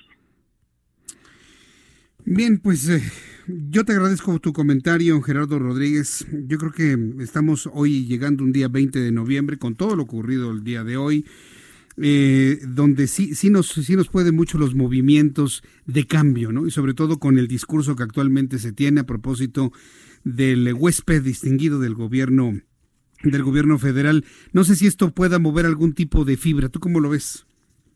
Ya, por supuesto que está moviendo, moviendo fibras en América Latina. Por supuesto que en Bolivia y en muchos países no ven bien que México esté dando asilo a Evo Morales, pero ya lo hemos platicado aquí, es una tradición del gobierno mexicano y es una tradición que tenía que respetar un gobierno de izquierda como el que tenemos, ¿no? Gerardo, muchísimas gracias, que tengas muy buena tarde y nos escuchamos el próximo miércoles. Te mando un fuerte abrazo, Jesús. Fuerte abrazo, que te vaya muy bien. Gerardo Rodríguez, especialista en tema de seguridad y sobre todo a propósito de lo que hemos visto el día de hoy. Además, columnista en el Heraldo de México. Son el, las 7.15, las 7.15 hora del centro de la República Mexicana. Mariano Riva Palacio, Código Salud, como siempre todos los miércoles, aquí en el Heraldo Radio. Adelante Mariano, me da mucho gusto saludarte, bienvenido, buenas tardes. Muy buenas noches, Jesús Martín Mendoza. Un gusto saludarte, amigos del Heraldo Radio. Esta ocasión voy a comentar con ustedes un tema que recientemente fue denominado Problema de Salud Pública en Latinoamérica. Se trata del dolor crónico. Especialistas reunidos durante el Congreso Internacional de Dolor y Cuidados Paliativos, celebrado hace unos días en la Ciudad de México, alertaron que 9 de cada 10 pacientes tienen alguna forma de dolor crónico no detectado y urgieron a todos los actores del sector a trabajar para aliviar el sufrimiento de los más de 190 millones de latinoamericanos que viven actualmente con esa condición. Según la Federación Latinoamericana de Asociaciones para el Estudio del Dolor, la FEDELAT, la prevalencia del dolor crónico en la región se ubica entre el 27 y el 42%. Advierten que se tienen pocos medicamentos disponibles y los pacientes no tienen acceso a los tratamientos adecuados. A decir de su presidente, el doctor Joao Batista García, Latinoamérica enfrenta un desafío enorme que amerita un compromiso genuino para aliviar el sufrimiento de millones de personas que viven con dolor en toda la región, especialmente quienes padecen algún tipo de cáncer. Por su parte, la doctora Argelia Lara, especialista del Instituto Nacional de Nutrición, añadió que el correcto control y manejo del dolor implica hacer una evaluación exhaustiva de cada paciente sin embargo, existe una deuda de formación en el tema del dolor en la mayoría de las escuelas de medicina en México que afecta el abordaje apropiado y oportuno. La especialista estima que 9 de cada 10 con dolor no son detectados en el primer contacto con el médico. Argumenta que seleccionando el perfil del paciente se puede saber qué medicamentos prescribir y cómo hacerlo. Mientras que la doctora Sandra Gaspar, presidenta de la Asociación Mexicana para el Estudio y Tratamiento del Dolor, asegura que los desafíos en toda la región son similares se debe crear conciencia sobre la necesidad de establecer programas para el manejo del dolor y el acceso a los tratamientos involucrando a médicos, pacientes y autoridades que diseñan políticas públicas para el adecuado manejo de los pacientes que manifiestan dolor crónico. Y es que sufrir dolor crónico es perder calidad de vida y en su momento, depende el caso, reducir su expectativa. La intención es brindar información a los profesionales de la salud. Tenemos que recordar que el dolor nos alerta de que algo ocurre con nuestro cuerpo y debemos acudir al médico cada que se manifieste. Hasta aquí Código Salud, Jesús Martín, amigos del Heraldo Radio. Recuerden vernos de lunes a viernes a las 11 de la mañana por la señal del Heraldo Televisión. Así que regreso con ustedes, Jesús Martín. Muy buenas noches. Muchas gracias por toda la información, Mariano Riva Palacio. Esto no hay que dejarlo pasar. Esto que ha comentado Mariano Riva Palacio me parece que es fundamental. Uno, el dolor es una alerta. Es más, no es una alerta, es una alarma.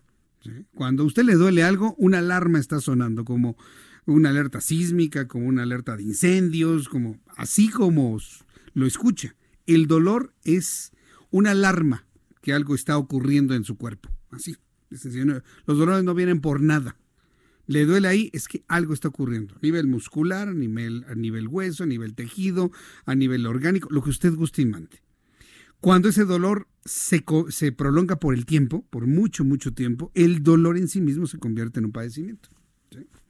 El dolor en sí mismo es un padecimiento. Entonces, consulta a su médico. Siempre consulta a su médico y esa es la idea de la participación de Mariano Riva Palacio todos los miércoles aquí en el Heraldo Radio para que usted siempre consulte a su médico. Son ya en este momento las 7 con 19, las 7 con 19 hora del centro de la República Mexicana. Ya del asunto de la revolución, pues bueno, ya le platiqué, ¿no? También Claudia Sheinbaum, perdón usted, habló del legado de la revolución mexicana. Ya nos platicaba Ricardo Peralta sobre los campesinos que quisieron marchar en el desfile y no los dejaron, cómo se hicieron los desfiles en otras partes de la República Mexicana. Eh, vaya, pues en fin, ya digamos que todo lo del eh, desfile de la revolución está informado, está abordado y espero que le haya pasado a usted muy bien, que haya llevado a sus niños el día de hoy. Mañana es un día completamente normal de trabajo, ¿eh? Por si alguien tenía la duda, es un día completamente normal de trabajo. Yo entiendo que ya hay muchas dudas debido a lo feriado ya de estas fechas, ya los últimos días de noviembre, para arrancar el mes de diciembre. Ante los bloqueos protagonizados por las organizaciones campesinas, una vez más, la Cámara de Diputados. Ah, por cierto, hago una pausa aquí. tengo muchos comentarios del público sobre los problemas viales hoy en la Ciudad de México por los bloqueos campesinos y además por todos los desvíos que hubo por el desfile del 20 de noviembre. Aunque ya se terminó hace un buen rato, siempre el rezago queda. Así que ármese de paciencia, es un día difícil hoy en materia de vialidad, por favor considérelo, tómelo en cuenta, no es todos los días, aunque ya sabe que cuando se acerca diciembre hay como que mucho nerviosismo y mucha gente en la calle. Bueno, pues ante los bloqueos protagonizados por las organizaciones de campesinos que ya nos explicó Ricardo Peralta lo que están buscando, la Cámara de Diputados se vio forzada a aplazar otra vez la sesión para dictaminar el presupuesto de egresos hasta el próximo viernes 22 de noviembre, 8 de la mañana. A pesar de que el presupuesto federal del siguiente año debía estar aprobado desde el pasado 15 de noviembre, las protestas de campesinos en el Palacio de San Lázaro han impedido que los diputados legisten de manera, de manera adecuada, por lo cual la sesión fue suspendida. Así que hasta el próximo viernes, y esperemos que ahora sí el viernes, se dictamine ya por completo el presupuesto del año 2020. Que no hay, bueno, yo no tengo prisa. ¿Usted tiene prisa de que ya lo hagan ya para el próximo viernes? Mire, con que no se les vaya el año con que no se les vaya el año. Yo recuerdo, ahora verá, híjole, no, no me voy a acordar del año, pero ya fue hace una buena cantidad de años, más de 10, que recuerdo que también los legisladores, por alguna razón, se perpetuaron en el análisis del proyecto de, del el proyecto 2000, del siguiente año, el proyecto de presupuesto, ley de ingresos, presupuesto de egresos, y llegaron al 31 de diciembre. Y llegaron al 31 de diciembre. Y mientras todos estábamos celebrando la llegada del año nuevo, ¿sabe lo que hicieron en el Palacio Legislativo? Pararon el reloj legislativo a las 11 de la noche con 59 minutos. ¿Y ahí se paró? Son geniales, ¿no? Son geniales porque de verdad ni a Einstein se le hubiera ocurrido algo tan fabuloso de detener el tiempo dentro de un recinto legislativo. Y ya era el siguiente año, eran las siguientes horas, y el, adentro de la Cámara de Diputados era el día 31 de diciembre, 11 de la noche con 59 minutos. Y todos los legisladores estaban de acuerdo, ¿no? Allá afuera será año nuevo, pero aquí adentro, aquí se paró el reloj legislativo y seguían legislando hasta por llegar a un acuerdo y fue muy, muy comentado, muy criticado. Alguien me va a ayudar a saber qué año fue eso. Pero así le hacen. Yo creo que ya no le, ya no le van a hacer así en esta ocasión. Bueno, cuando son las 7.22, las 7.22 horas del centro de la República Mexicana, Gerardo Fernández Noroña, usted lo conoce, es un hombre polémico, diputado por el Partido del Trabajo, propuso a sus seguidores en Twitter que el 1 de diciembre sea el día del Chairo. Bueno, ¿está con López Obrador o está en contra de López Obrador? O sea, yo ya no sé. Ya con Gerardo Fernández Noroña, que quiere ser presidente también. Sí, de verdad, no le estoy. No es sarcasmo ni mucho menos, no, no, no. Le estoy dando una información real. Gerardo Fernández Noroña, señor de las barbitas y que se pelea con todo el mundo y que se le avienta a los pies de Donald Trump y hace ese tipo de protestas, pero que ha logrado finalmente ser de los políticos más mediáticos de este país desde hace muchos, ya muchos, muchos años. Él quiere ser presidente de México y él quiere competir por la candidatura de lo que sea, pero estar en la candidatura en la boleta en 2024. Lo quiere hacer y lo va a hacer, ¿eh? Eso, por lo menos en una pasarela va a andar Gerardo Fernández Noroña. Bueno, quiere proponer el Día del Chairo. A ver, este es un neologismo muy extraño. A ver, vamos a entrar al término de Chairo y no se me vaya usted a, alarmar. ¿De dónde viene la palabra Chairo? ¿Tú sabes? Bueno, ahí le va, ahí le va. Y, lo voy a decir porque finalmente yo creo que todos tenemos que saber qué es un chairo, qué es, qué es una chaira es una, es una forma de decir de manera rápida una chaqueta. ¿Qué es una chaqueta? Es una prenda que se pone, evidentemente. Pero también ese término se utiliza para la masturbación.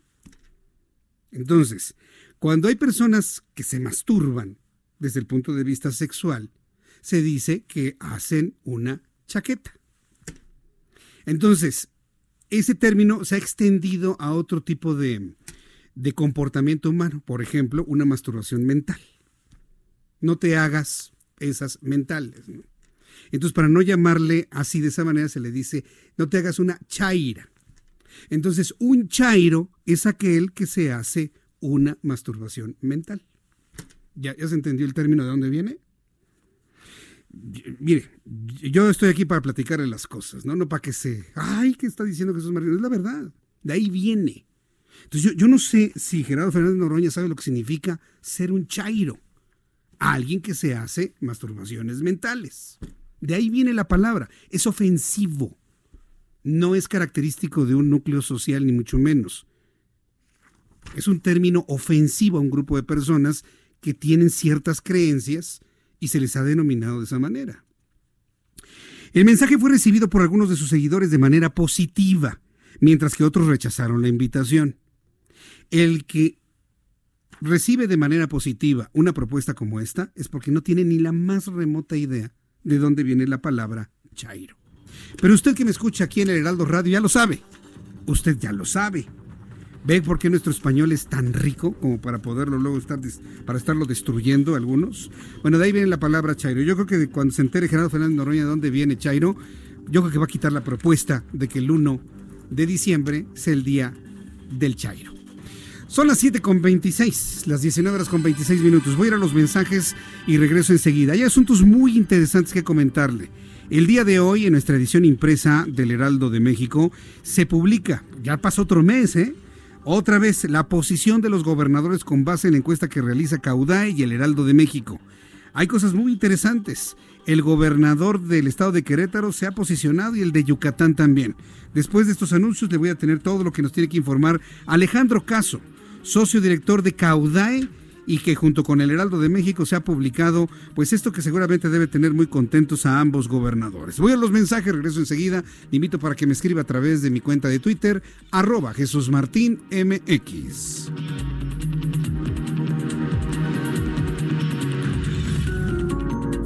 Escuchas a Jesús Martín Mendoza con las noticias de la tarde por Heraldo Radio, una estación de Heraldo Media Group. Escucha la H. Heraldo Radio.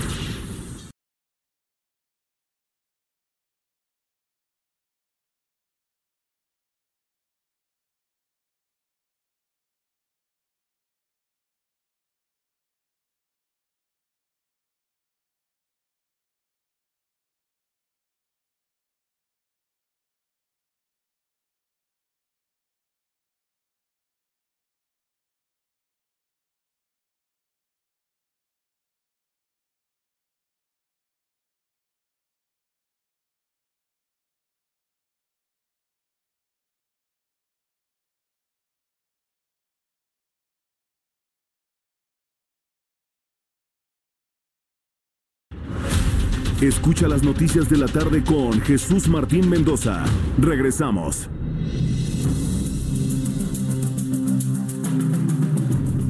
Son las siete y media, las 19 eh, horas con 30 minutos, tiempo del centro de la República Mexicana.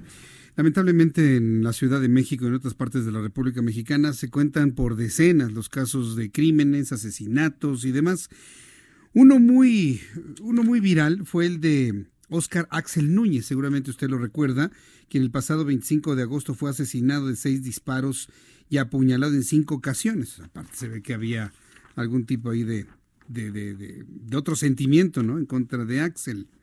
Bueno, pues en la línea telefónica está el abogado Daniel Vergara Arias, sí, eh, quien, bueno, nos habla de la situación que se vive con el presunto homicida que se llama Juan Pablo N., eh, que podría salir libre si la única testigo, que es su exnovia, no se presenta a la audiencia para el desahogo de las pruebas. Se, ha viralizado este caso de una manera muy importante, sobre todo porque ya hay amenazas en contra tanto del abogado como del, de la testigo en este caso. Eh, Daniel Vergara, abogado, me da mucho gusto saludarlo. Bienvenido. Buenas noches, Jesús Martín.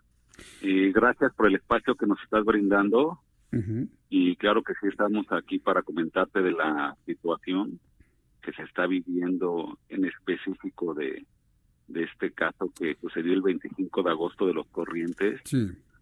Y no obstante de que ya recibió amenazas la, la única testigo que presenció los hechos aquella tarde y al parecer ya se ha infiltrado información por parte de la Fiscalía de Homicidios del área de litigación los cuales eran las únicas personas que, que conocían los números telefónicos de un servidor, como el de la testigo, y al día de hoy se han recibido amenazas de, por parte de la delincuencia, llamadas que provienen inclusive del, del penal de Barrientos, donde está ahorita recluido este presunto culpable, y pues, al día de hoy nosotros eh, queremos que, que se haga justicia independientemente de las represalias que se han sufrido tanto por parte de, de esta joven y por la situación que se está viviendo, se está revictimizando por las llamadas que,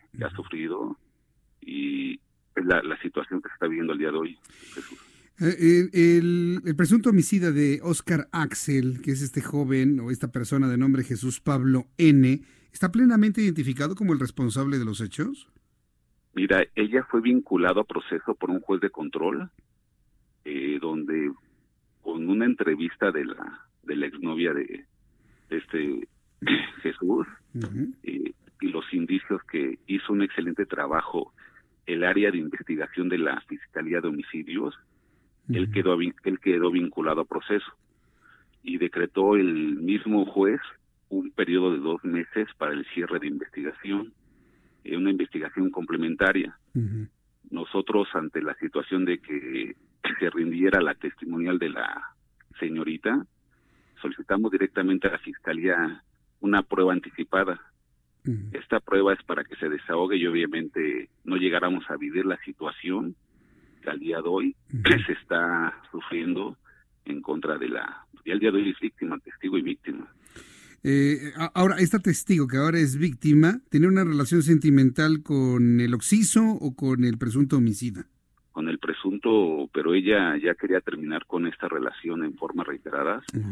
Inclusive nosotros, cuando solicitamos la prueba anticipada, exhibimos una, una pericial en psicología donde sale toda la personalidad de, de esta joven y la situación de noviazgo y agresión tanto en todos los aspectos que te pudieras imaginar de Jesús en contra de esta joven. Ahora, el, presunto homicida que me dice está recluido en Barrientos a la espera de, que se siga este proceso, ¿pertenece a algún tipo de banda? ¿Pertenece a algún tipo de grupo? ¿O tenía algún problema específico con Oscar Axel? ¿Qué es lo que han investigado? Digo, para saber finalmente el nivel de peligrosidad de quién y quiénes están enviando estas amenazas. Y esto incluso ya hasta parece de, de película porque como sucedió el, el, el, evento la detención de Jesús, pues lo, lo mató con alevosía y ventaja. e inclusive, ya que había cometido el, el delito, todavía lo, lo apuñala con una, una navaja. Y posteriormente él ya huía hacia España, donde también cuenta con una residencia. Y reitero el excelente trabajo que realizó la fiscalía, pero en el área de investigación pudo ser detenido este este Pablo. Pero el día de hoy se está entorpeciendo todo, porque como pasa en la investigación, la litigación, la Ministerio Público que está al frente de la carpeta es la única que conoce información que debería estar bajo resguardo, a la cual se le ha requerido la prueba anticipada eh, bajo todas las medidas de seguridad de, de la joven para que testifique y aporta argumentos inoperantes para no llevar a cabo esta, esta prueba. Ahora, e, e, este, este presunto homicida eh, tiene nacionalidad española. Él, podría en un momento dado eh, salirse o brincar la justicia mexicana argumentando su nacionalidad española. Bueno, eso como sucedió el delito aquí en territorio mexicano, efectivamente tiene que quedarse aquí para ser juzgado por un juez competente. Aquí, por desgracia, en este nuevo sistema acusatorio que ya se está llevando a nivel nacional, si la Fiscalía no tiene unos medios de prueba eficientes para dictar una sentencia condenatoria en contra del probable responsable que es Pablo, eh, pues él podría obtener la libertad. Y obviamente aquí yo quiero pensar que es todo el equipo de los abogados, que sin señalar directamente los abogados que están al frente de la defensa de Pablo, él que está recluido en el penal, eh, queriendo intimidar a su única testigo para que no comparezca ya en juicio y al no haber una, un señalamiento directo, créeme que sería una certeza que él podría salir libre y quedar impune el crimen que cometió. Bien, pues, eh, ¿qué va a pasar? ¿Se va a presentar la testigo o no? Pues ahorita nosotros estamos haciendo un llamado al fiscal eh, general del Estado de México para que tenga conocimiento de la situación que se está viviendo directamente en la Fiscalía de Homicidios de Barrientos, donde la titular de la carpeta de investigación, ella fue quien dio una cita este martes a las 12 para que nos presentáramos y ese mismo día, en la tarde, la joven estaba recibiendo amenazas de, muerte. Así como un servidor el fin de semana también recibió amenazas e información que únicamente conoce la, la fiscalía, que se supone que es la encargada de, de procurar que este sujeto se quede bien, bien detenido bajo una sentencia condenatoria. Bien, pues eh, Daniel Vergara, eh, vamos a estar muy atentos de, esto. ¿Cuánto tiene que ocurrir a más tardar esta testificación? Pues nosotros insistimos que fuera una prueba anticipada porque el cierre de investigación es el 2 de diciembre y ya sería un circo que posteriormente fuera llamada a la fiscalía como un testigo normal, sin las medidas de protección y más con las amenazas. Que nosotros como abogados litigantes especialistas en el ramo penal sabemos cuando únicamente son amenazas y cuando realmente provienen estas de delincuencia, que tienen datos, teléfonos, direcciones. Inclusive conocían la otra dirección de que tiene la joven en Puebla, la fueron a buscar aquí a su domicilio en satélite y reitero, información que nada más tiene la Fiscalía del área de investigación de, de Barrientos. Ahí están filtrando la información seguramente por, por dinero, ¿no? Seguramente, pero no, creo que sea por deporte. Sí, también, sí, porque también inclusive de, dicen que van así, liberar un bien inmueble, han pedido dinero y inclusive quisieron comprar a la, la testigo que le iban a depositar una cantidad muy fuerte si no se presentaba, obviamente para que pueda obtener la libertad del el presunto que él, conforme a derecho, puede llevar una defensa técnica y adecuada y no lo está llevando. Y queremos pensar que está involucrado la fiscalía, que conocemos quién sea el grupo de defensores que están al frente también del patrocinio de Pablo, y son situaciones que se viven en México y por eso se reitera.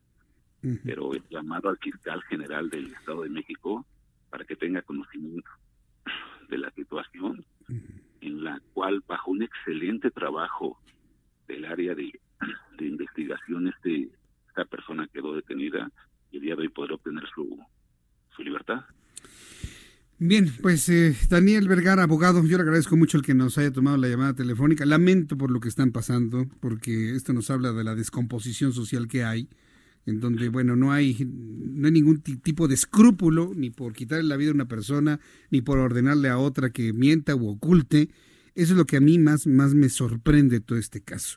Así que, Daniel Vergara, abogado, muchas gracias por este tiempo para el Heraldo Radio contrario, gracias y buenas noches. Hasta luego, buenas noches. A ver qué pasa. ¿Con qué nos quedamos usted y yo de, una entrevista como esta? Qué mal están algunos chavos, ¿eh? Los menores de 20 años, algunos están verdaderamente enloquecidos. Algunos, no todos, ¿eh? Pero imagínense, uno que puede llegar con un arma de fuego, matar por celos al otro y todavía apuñalarle y decirle, ahora limpia la sangre de tu amigo, ¿eh? Y cuidadito y testifiques contra mí. Lo agarraron de milagro, ¿eh? porque podría estar en este momento en cualquier país de Europa sin tener mayor, mayor problema, habiendo matado al que creía le estaba bajando la novia. Hágame usted el favor. Es increíble. Bueno, pues este tipo de México es el que está enfrentando el actual presidente de la República. Y están enfrentando los gobernadores y los alcaldes. Esa descomposición social. ¿Qué van a hacer? Sinceramente no lo sé. Algunos gobernadores, por ejemplo, hacen lo que pueden y algunos salen mejor calificados que otros, ¿no? Alejandro Caso, socio de Caudae, gracias por estar aquí con nosotros como cada mes, puntualito, bienvenido. Gracias, Jesús Martín. Buenas tardes, casi noches, este, la novena entrega ya. Novena entrega, novena entrega. Llevamos nueve meses. Nueve meses evaluando los gobernadores y, el suficiente tiempo como para decir cuáles gobernadores están sólidos, digamos, en la parte de arriba y cuáles gobernadores están bastante endebles. Eh, y sobre todo este, este ejercicio en particular eh, nos gusta mucho porque además de dejarnos información diferente, se da en una coyuntura de la discusión del presupuesto. Y en ocasiones, eh, ojalá pues que, que, el gobierno federal en términos generales en este ejercicio y en otros, pues también le echaran un ojo porque de repente hay gobernadores que salen bien evaluados y resulta que son bastante castigados en el tema presupuestal. Y otros que no están bien evaluados son premiados. Entonces, este, si bien tampoco debe ser, no debe verse con una óptica única y exclusivamente de aprobación o desaprobación, porque hay reglas muy claras, pues, en el tema de la, de la aprobación del presupuesto, pues también debería ser un, pudiera ser un indicador más de los cientos de indicadores que hay a la hora, pues, de, de esta distribución de los, de los recursos de los cuales, pues, año con año los gobernadores y alcaldes y todo el mundo se, se, queja por la falta de recursos. Sí, pero, los, es evidente que los criterios son muy distintos, ¿no? la, asignación de recursos contra la evaluación que hacen los propios gobernados, ¿no? Eh, exactamente. ¿Qué tenemos en este? Pues mira, en esta, en esta novena entrega, eh, decirte que bien interesante porque eh, como te decía, algunos gobernadores sólidos, otros algo endebles. Ha habido un ajuste, por ejemplo, Baja California, que Baja California evidentemente estuvo en los últimos lugares durante varios, desde que nosotros lo medimos, pero ya hay cambio de gobernador. Entonces, en ese cambio de gobernador se nota inmediatamente esta confianza que los ciudadanos están brindando. Pero vamos a, vamos a iniciar con el tema de, los tres atributos que medimos. El primero es honestidad. Recordarle a, nuestro público radio escucha la, la pregunta es, eh, supongamos que perdiste tu bolso o cartera en la vía pública y el gobernador del estado le encontró. ¿Crees que te la regresaría? Querétaro en primer lugar, otra vez, tercer mes en forma consecutiva, Francisco Domínguez. Eh, ha sido muy constante en, dentro de los primeros tres lugares, eh, general en, los tres atributos, pero en este en particular, en el tema honestidad, que es un tema muy, muy, muy tocado, muy traído, muy importante pues en el debate público. Francisco Domínguez de Querétaro en primer lugar, también es presidente de la, de la con Ago. Entonces, eh, eh, de alguna manera él tiene interlocución con el gobierno federal y también se ha estado manifestando él en contra de este eh, de, la supuesta ilegalidad o ilegalidad, como lo queramos llamar, pues, a fin de cuentas de lo que ellos dicen de, la titular de derechos humanos, pues de alguna manera le da cierta credibilidad también, pues, a la hora de estar expresando esto, ¿no? En segundo lugar tenemos a la jefa de gobierno, Claudia Sheinbaum, de la Ciudad de México, quien ha venido este, subiendo, de hecho, sube un punto en relación al anterior, al anterior ejercicio. Mauricio Vila, que también es de los gobernadores bastante bien evaluados, este, se encuentra de Yucatán en la tercera posición. Y, un punto importante. Hace un mes aquí contigo, Jesús Martín, mencionamos el caso de Quirino Ordaz y su repercusión, digámoslo, o el efecto que tuvo en su evaluación eh, después del operativo en Culiacán. Él eh, se ubicaba en la posición número 9, o sea, le pegó de estar en los primeros lugares a la posición número 9 y ahora recupera recupera posiciones eh, para ubicarse en el cuarto lugar. ¿Qué nos dice esto? A, grosso modo es que a fin de cuentas también la evaluación se mueve mucho por coyunturas. Sí. Y, luego regresa o se estabiliza. O, se queda, o se puede quedar hacia abajo, o, sube, ¿no? Es decir. Pero, por ejemplo, el gobernador Quirino ha tenido un trabajo muy importante mediático. Ha salido a medios, ha contestado preguntas ha dado la cara, pues. Y yo creo que eso lo ha evaluado muy bien los habitantes de Sinaloa. Lo valora la ciudadanía ante, ante, una situación este, muy, muy complicada por la cual atrás eh, pasaron. Y le ha entrado al toro, ¿eh? ¿Y le, le, han, le, han, preguntado fuerte, él ha respondido fuerte. Me consta porque aquí lo hemos entrevistado y le entra, ¿eh? Ah. Y eso creo que... Ahí está reflejado. Ahí está reflejado. Ahí está reflejado. Entonces está en, un cuarto lugar.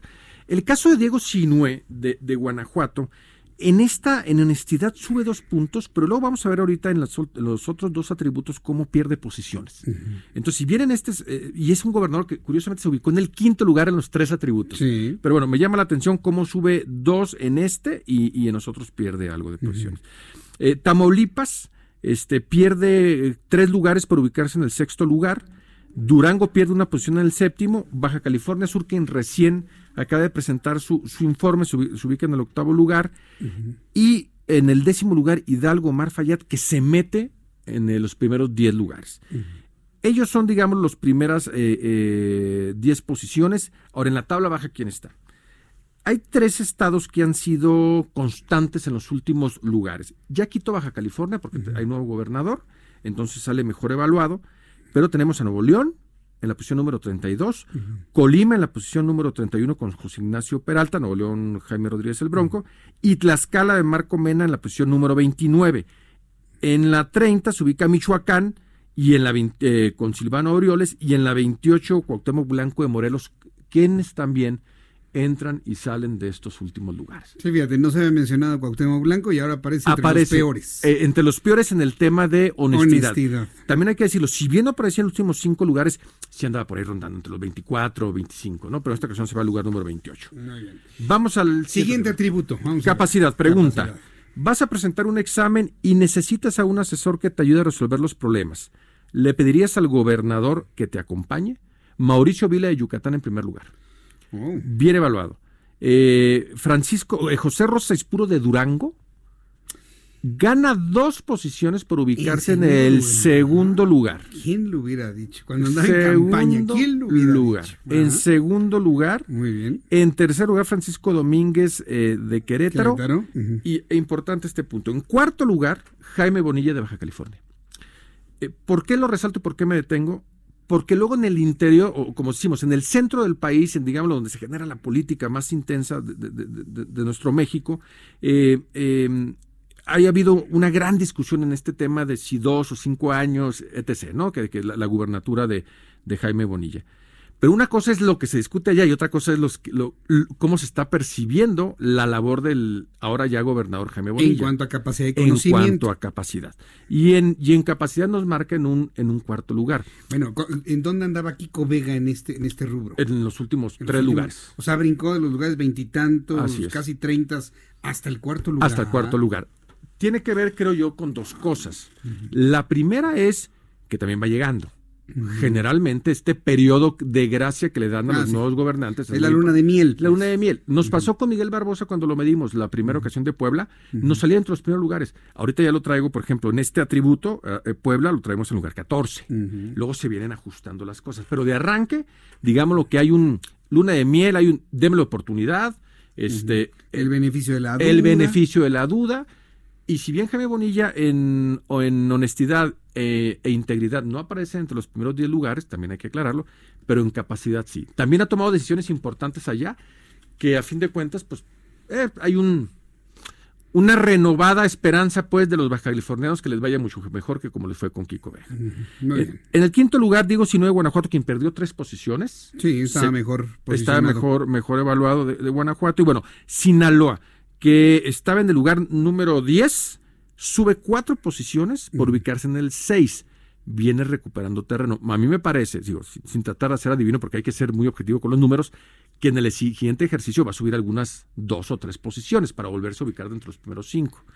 Y en los últimos lugares este, encontramos Colima en el lugar número 32, José Ignacio Peralta, Tlaxcala en el número 31, Nuevo León, Jaime Rodríguez el Bronco en el 30, Silvano Oroles de Michoacán en el 29 y Alejandro Tello en el 28. Aquí no está Cuauhtémoc Blanco, pero sí este Alejandro. ¿Tello de dónde es? ¿De qué estado? De Zacatecas, perdón, Zacatecas. de Zacatecas. Último atributo, integridad. Eh, se te presenta una emergencia y necesitas dejar bajo cuidado a tus hijos o a un ser querido. Se lo encargarías al gobernador del estado.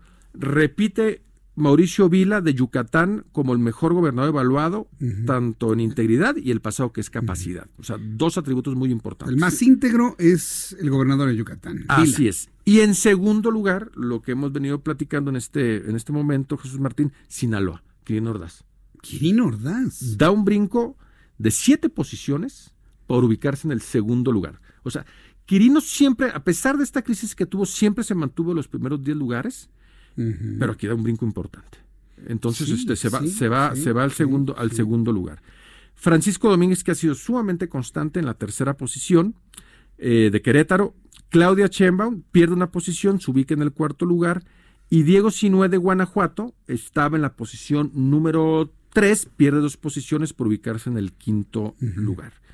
Eh, digámoslo, aquí la novedad dentro de los primeros 10 es eh, Hidalgo, la décima posición. Sonora con Claudia Pavlovich, quien estaba en la posición número 4, pierde cuatro posiciones y esos son los 10 primeros lugares. En la tabla baja tenemos a Tlaxcala en lugar número 32, Marco Mena, Nuevo León, Jaime Rodríguez el Bronco, Rutilo Escandón de Chiapas, que no había estado en los últimos tres lugares, en, en- en- en- en los últimos cinco lugares, perdón, en los atributos, está en la posición número 30, Zacatecas en el número 29, Alejandro Tello, y Colima en la posición número 28, José Ignacio Peralta. Digamos lo que ahora tenemos esos tres estados que comentaba al inicio en los últimos lugares y son dos estados los que entran, o bueno, cuatro estados que son los que están entrando y saliendo. Sigo sorprendido con el caso de Quirino Ordaz de Sinaloa, porque después de aquel terrible 17 de octubre con el operativo a Culiacán, todo el mundo se preguntaba, bueno, de todo esto, ¿quién salió ganador? Bueno, ahorita estamos viendo que el que salió ganador fue el gobernador, con el manejo de medios posterior. Sí. pues lo tienes ahí. Mira, quiero entenderlo de esa yo, manera. Yo, yo te diría dos cosas, creo. Una, eh, y creo que una manera de reconocerlo, el gobierno federal asumió toda la responsabilidad del, del, pues, del fracaso del operativo. No lo podemos ver de otra manera. Este, asume toda esa responsabilidad, lo cual de alguna manera centra la atención ciudadana hacia el gobierno federal, también hablando localmente. Entonces, como que el, el, gobernador, a pesar de que estuvo en este acompañamiento, digámoslo, post, eh, post este, operativo, eh, eh, me parece que el gobernador, si queremos de una manera, no sé si el ganador, pero mínimamente su estrategia está funcionando para regresar a los buenos lugares que tenía en los anteriores ejercicios. ¿no? Entonces, cosa que para él es importante, porque quiere decir que hay una estrategia que se plantó, que le hicieron, eh, tuvieron un seguimiento puntual y está regresándolo a los, a los lugares a los primeros lugares que venía teniendo en los, en los anteriores ejercicios, lo cual es positivo para él. ¿no? Bueno, pues la verdad resulta, está muy interesante cómo quedó en esta novena entrega. Viene una siguiente muy complicada, que es diciembre, ¿eh? ya Diciembre, sí. Mira, eh, estamos ahorita justamente eh, eh, evaluando qué hacemos con diciembre. creemos que probablemente pudiéramos hacer una especie de, en términos así deportivos y futboleros, una especie de campeón de campeones.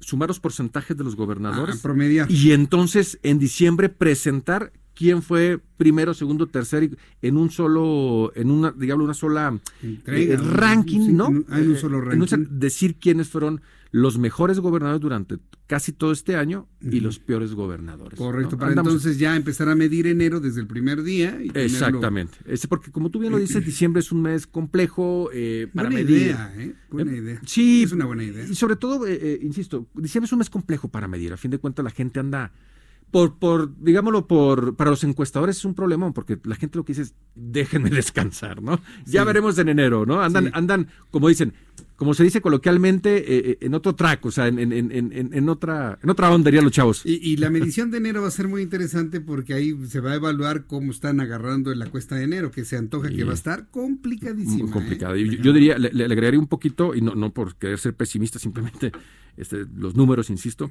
puede ser un trimestre muy difícil económicamente. Muy bien. Pues Alejandro Caso, muchas gracias por estar Al contrario, José Martín, muchas gracias por la oportunidad. Gracias, gracias, nos escuchamos ya en unas cuantas semanas más, antes que termine el año. Así será. Y ahí nos damos la felicitación de Navidad y Año Nuevo. Pero por supuesto que sí, muchas gracias. Gracias, Alejandro. Hasta luego. Alejandro Caso, director de Caudai, que junto con el Heraldo de México, bueno, pues han presentado esta evaluación de eh, los gobernadores del país. Quiero informarle que luego del incendio que le comentamos al inicio del programa, allá cerca de Tlahuelilpan, en el estado de Hidalgo, han sido desalojadas entre 160 y 200 personas de una comunidad cercana al incendio, surgido en una toma clandestina en los límites de, de los municipios de Tetepango y Tlahuelilpan en Hidalgo. La Coordinación Nacional de Protección Civil señaló que las personas se trasladaron del lugar por sus medios con familiares y amigos. La dependencia precisó que no se tiene reporte de personas lesionadas o fallecidas. Ya nos vamos. Antes de despedirnos, quiero enviarle un gran saludo a la gran periodista Beatriz Pajés Rebollar, a la Fundación José Pajés Yergo y también a todos los que de alguna manera conformaron el jurado calificador del Premio Nacional de Comunicación 2019. Ayer, eh, Beatriz Pajés y todo su equipo de, colaboradores y sus invitados especiales en una ceremonia extraordinaria en el Club de Industriales nos entregaron a este servidor Jesús Martín Mendoza y por supuesto al Heraldo Media Group el primer reconocimiento por la mejor emisión de radio que es esta el Heraldo Radio en el 98.5 de 6 de la tarde a las 8 de la noche. Nos sentimos verdaderamente honrados, nos sentimos muy contentos. Gracias Beatriz, gracias José Pajés, gracias a todos los que estuvieron en el jurado calificador, a todos los invitados especiales del día de ayer, gran cantidad de personas con las que tuvimos oportunidad de saludarnos, a mis colegas premiados también, a Mario Maldonado que también recibió un reconocimiento de manos de Beatriz, a todos por supuesto muchísimas gracias, pero principalmente el principal agradecimiento es a usted, a usted que me escucha, que me sigue, que me comenta, que está siempre muy pendiente de nuestras emisiones en el Heraldo Radio. Muchísimas gracias por seguirnos, por su atención. Mañana le platico un poquito más porque hubo unos asuntos muy interesantes que sí quiero comentarle en cuanto a los discursos hubo señalamientos muy importantes de lo que estamos viviendo en la actualidad. Y le invito para que se quede en esta frecuencia 98.5 a continuación Brenda Peña y Manuel Zamacona, que por cierto Brenda hizo una cobertura extraordinaria de lo que fue el desfile. Ya le va a platicar al ratito ella misma cómo le fue en el Zócalo Capitalino. No se la pierda. Manuel Zamacona también a continuación. Yo lo espero mañana, 2 de la tarde, Heraldo Televisión, 6 de la tarde, Heraldo Radio.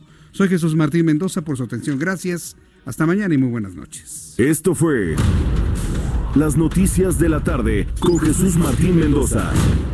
Heraldo Radio. La HCL se comparte, se ve y ahora también se escucha. Hi, I'm Daniel, founder of Pretty Litter. Did you know cats tend to hide symptoms of sickness and pain? I learned this the hard way after losing my cat, Gingy. So I created Pretty Litter, a health monitoring litter that helps detect early signs of illness by changing colors, saving you money and potentially your cat's life. Pretty Litter is veterinarian developed, and it's the easiest way to keep tabs on your fur baby's health right at home. Go to prettylitter.com and use code ACAST for 20% off your first order and a free cat toy. Terms and conditions apply. See site for details.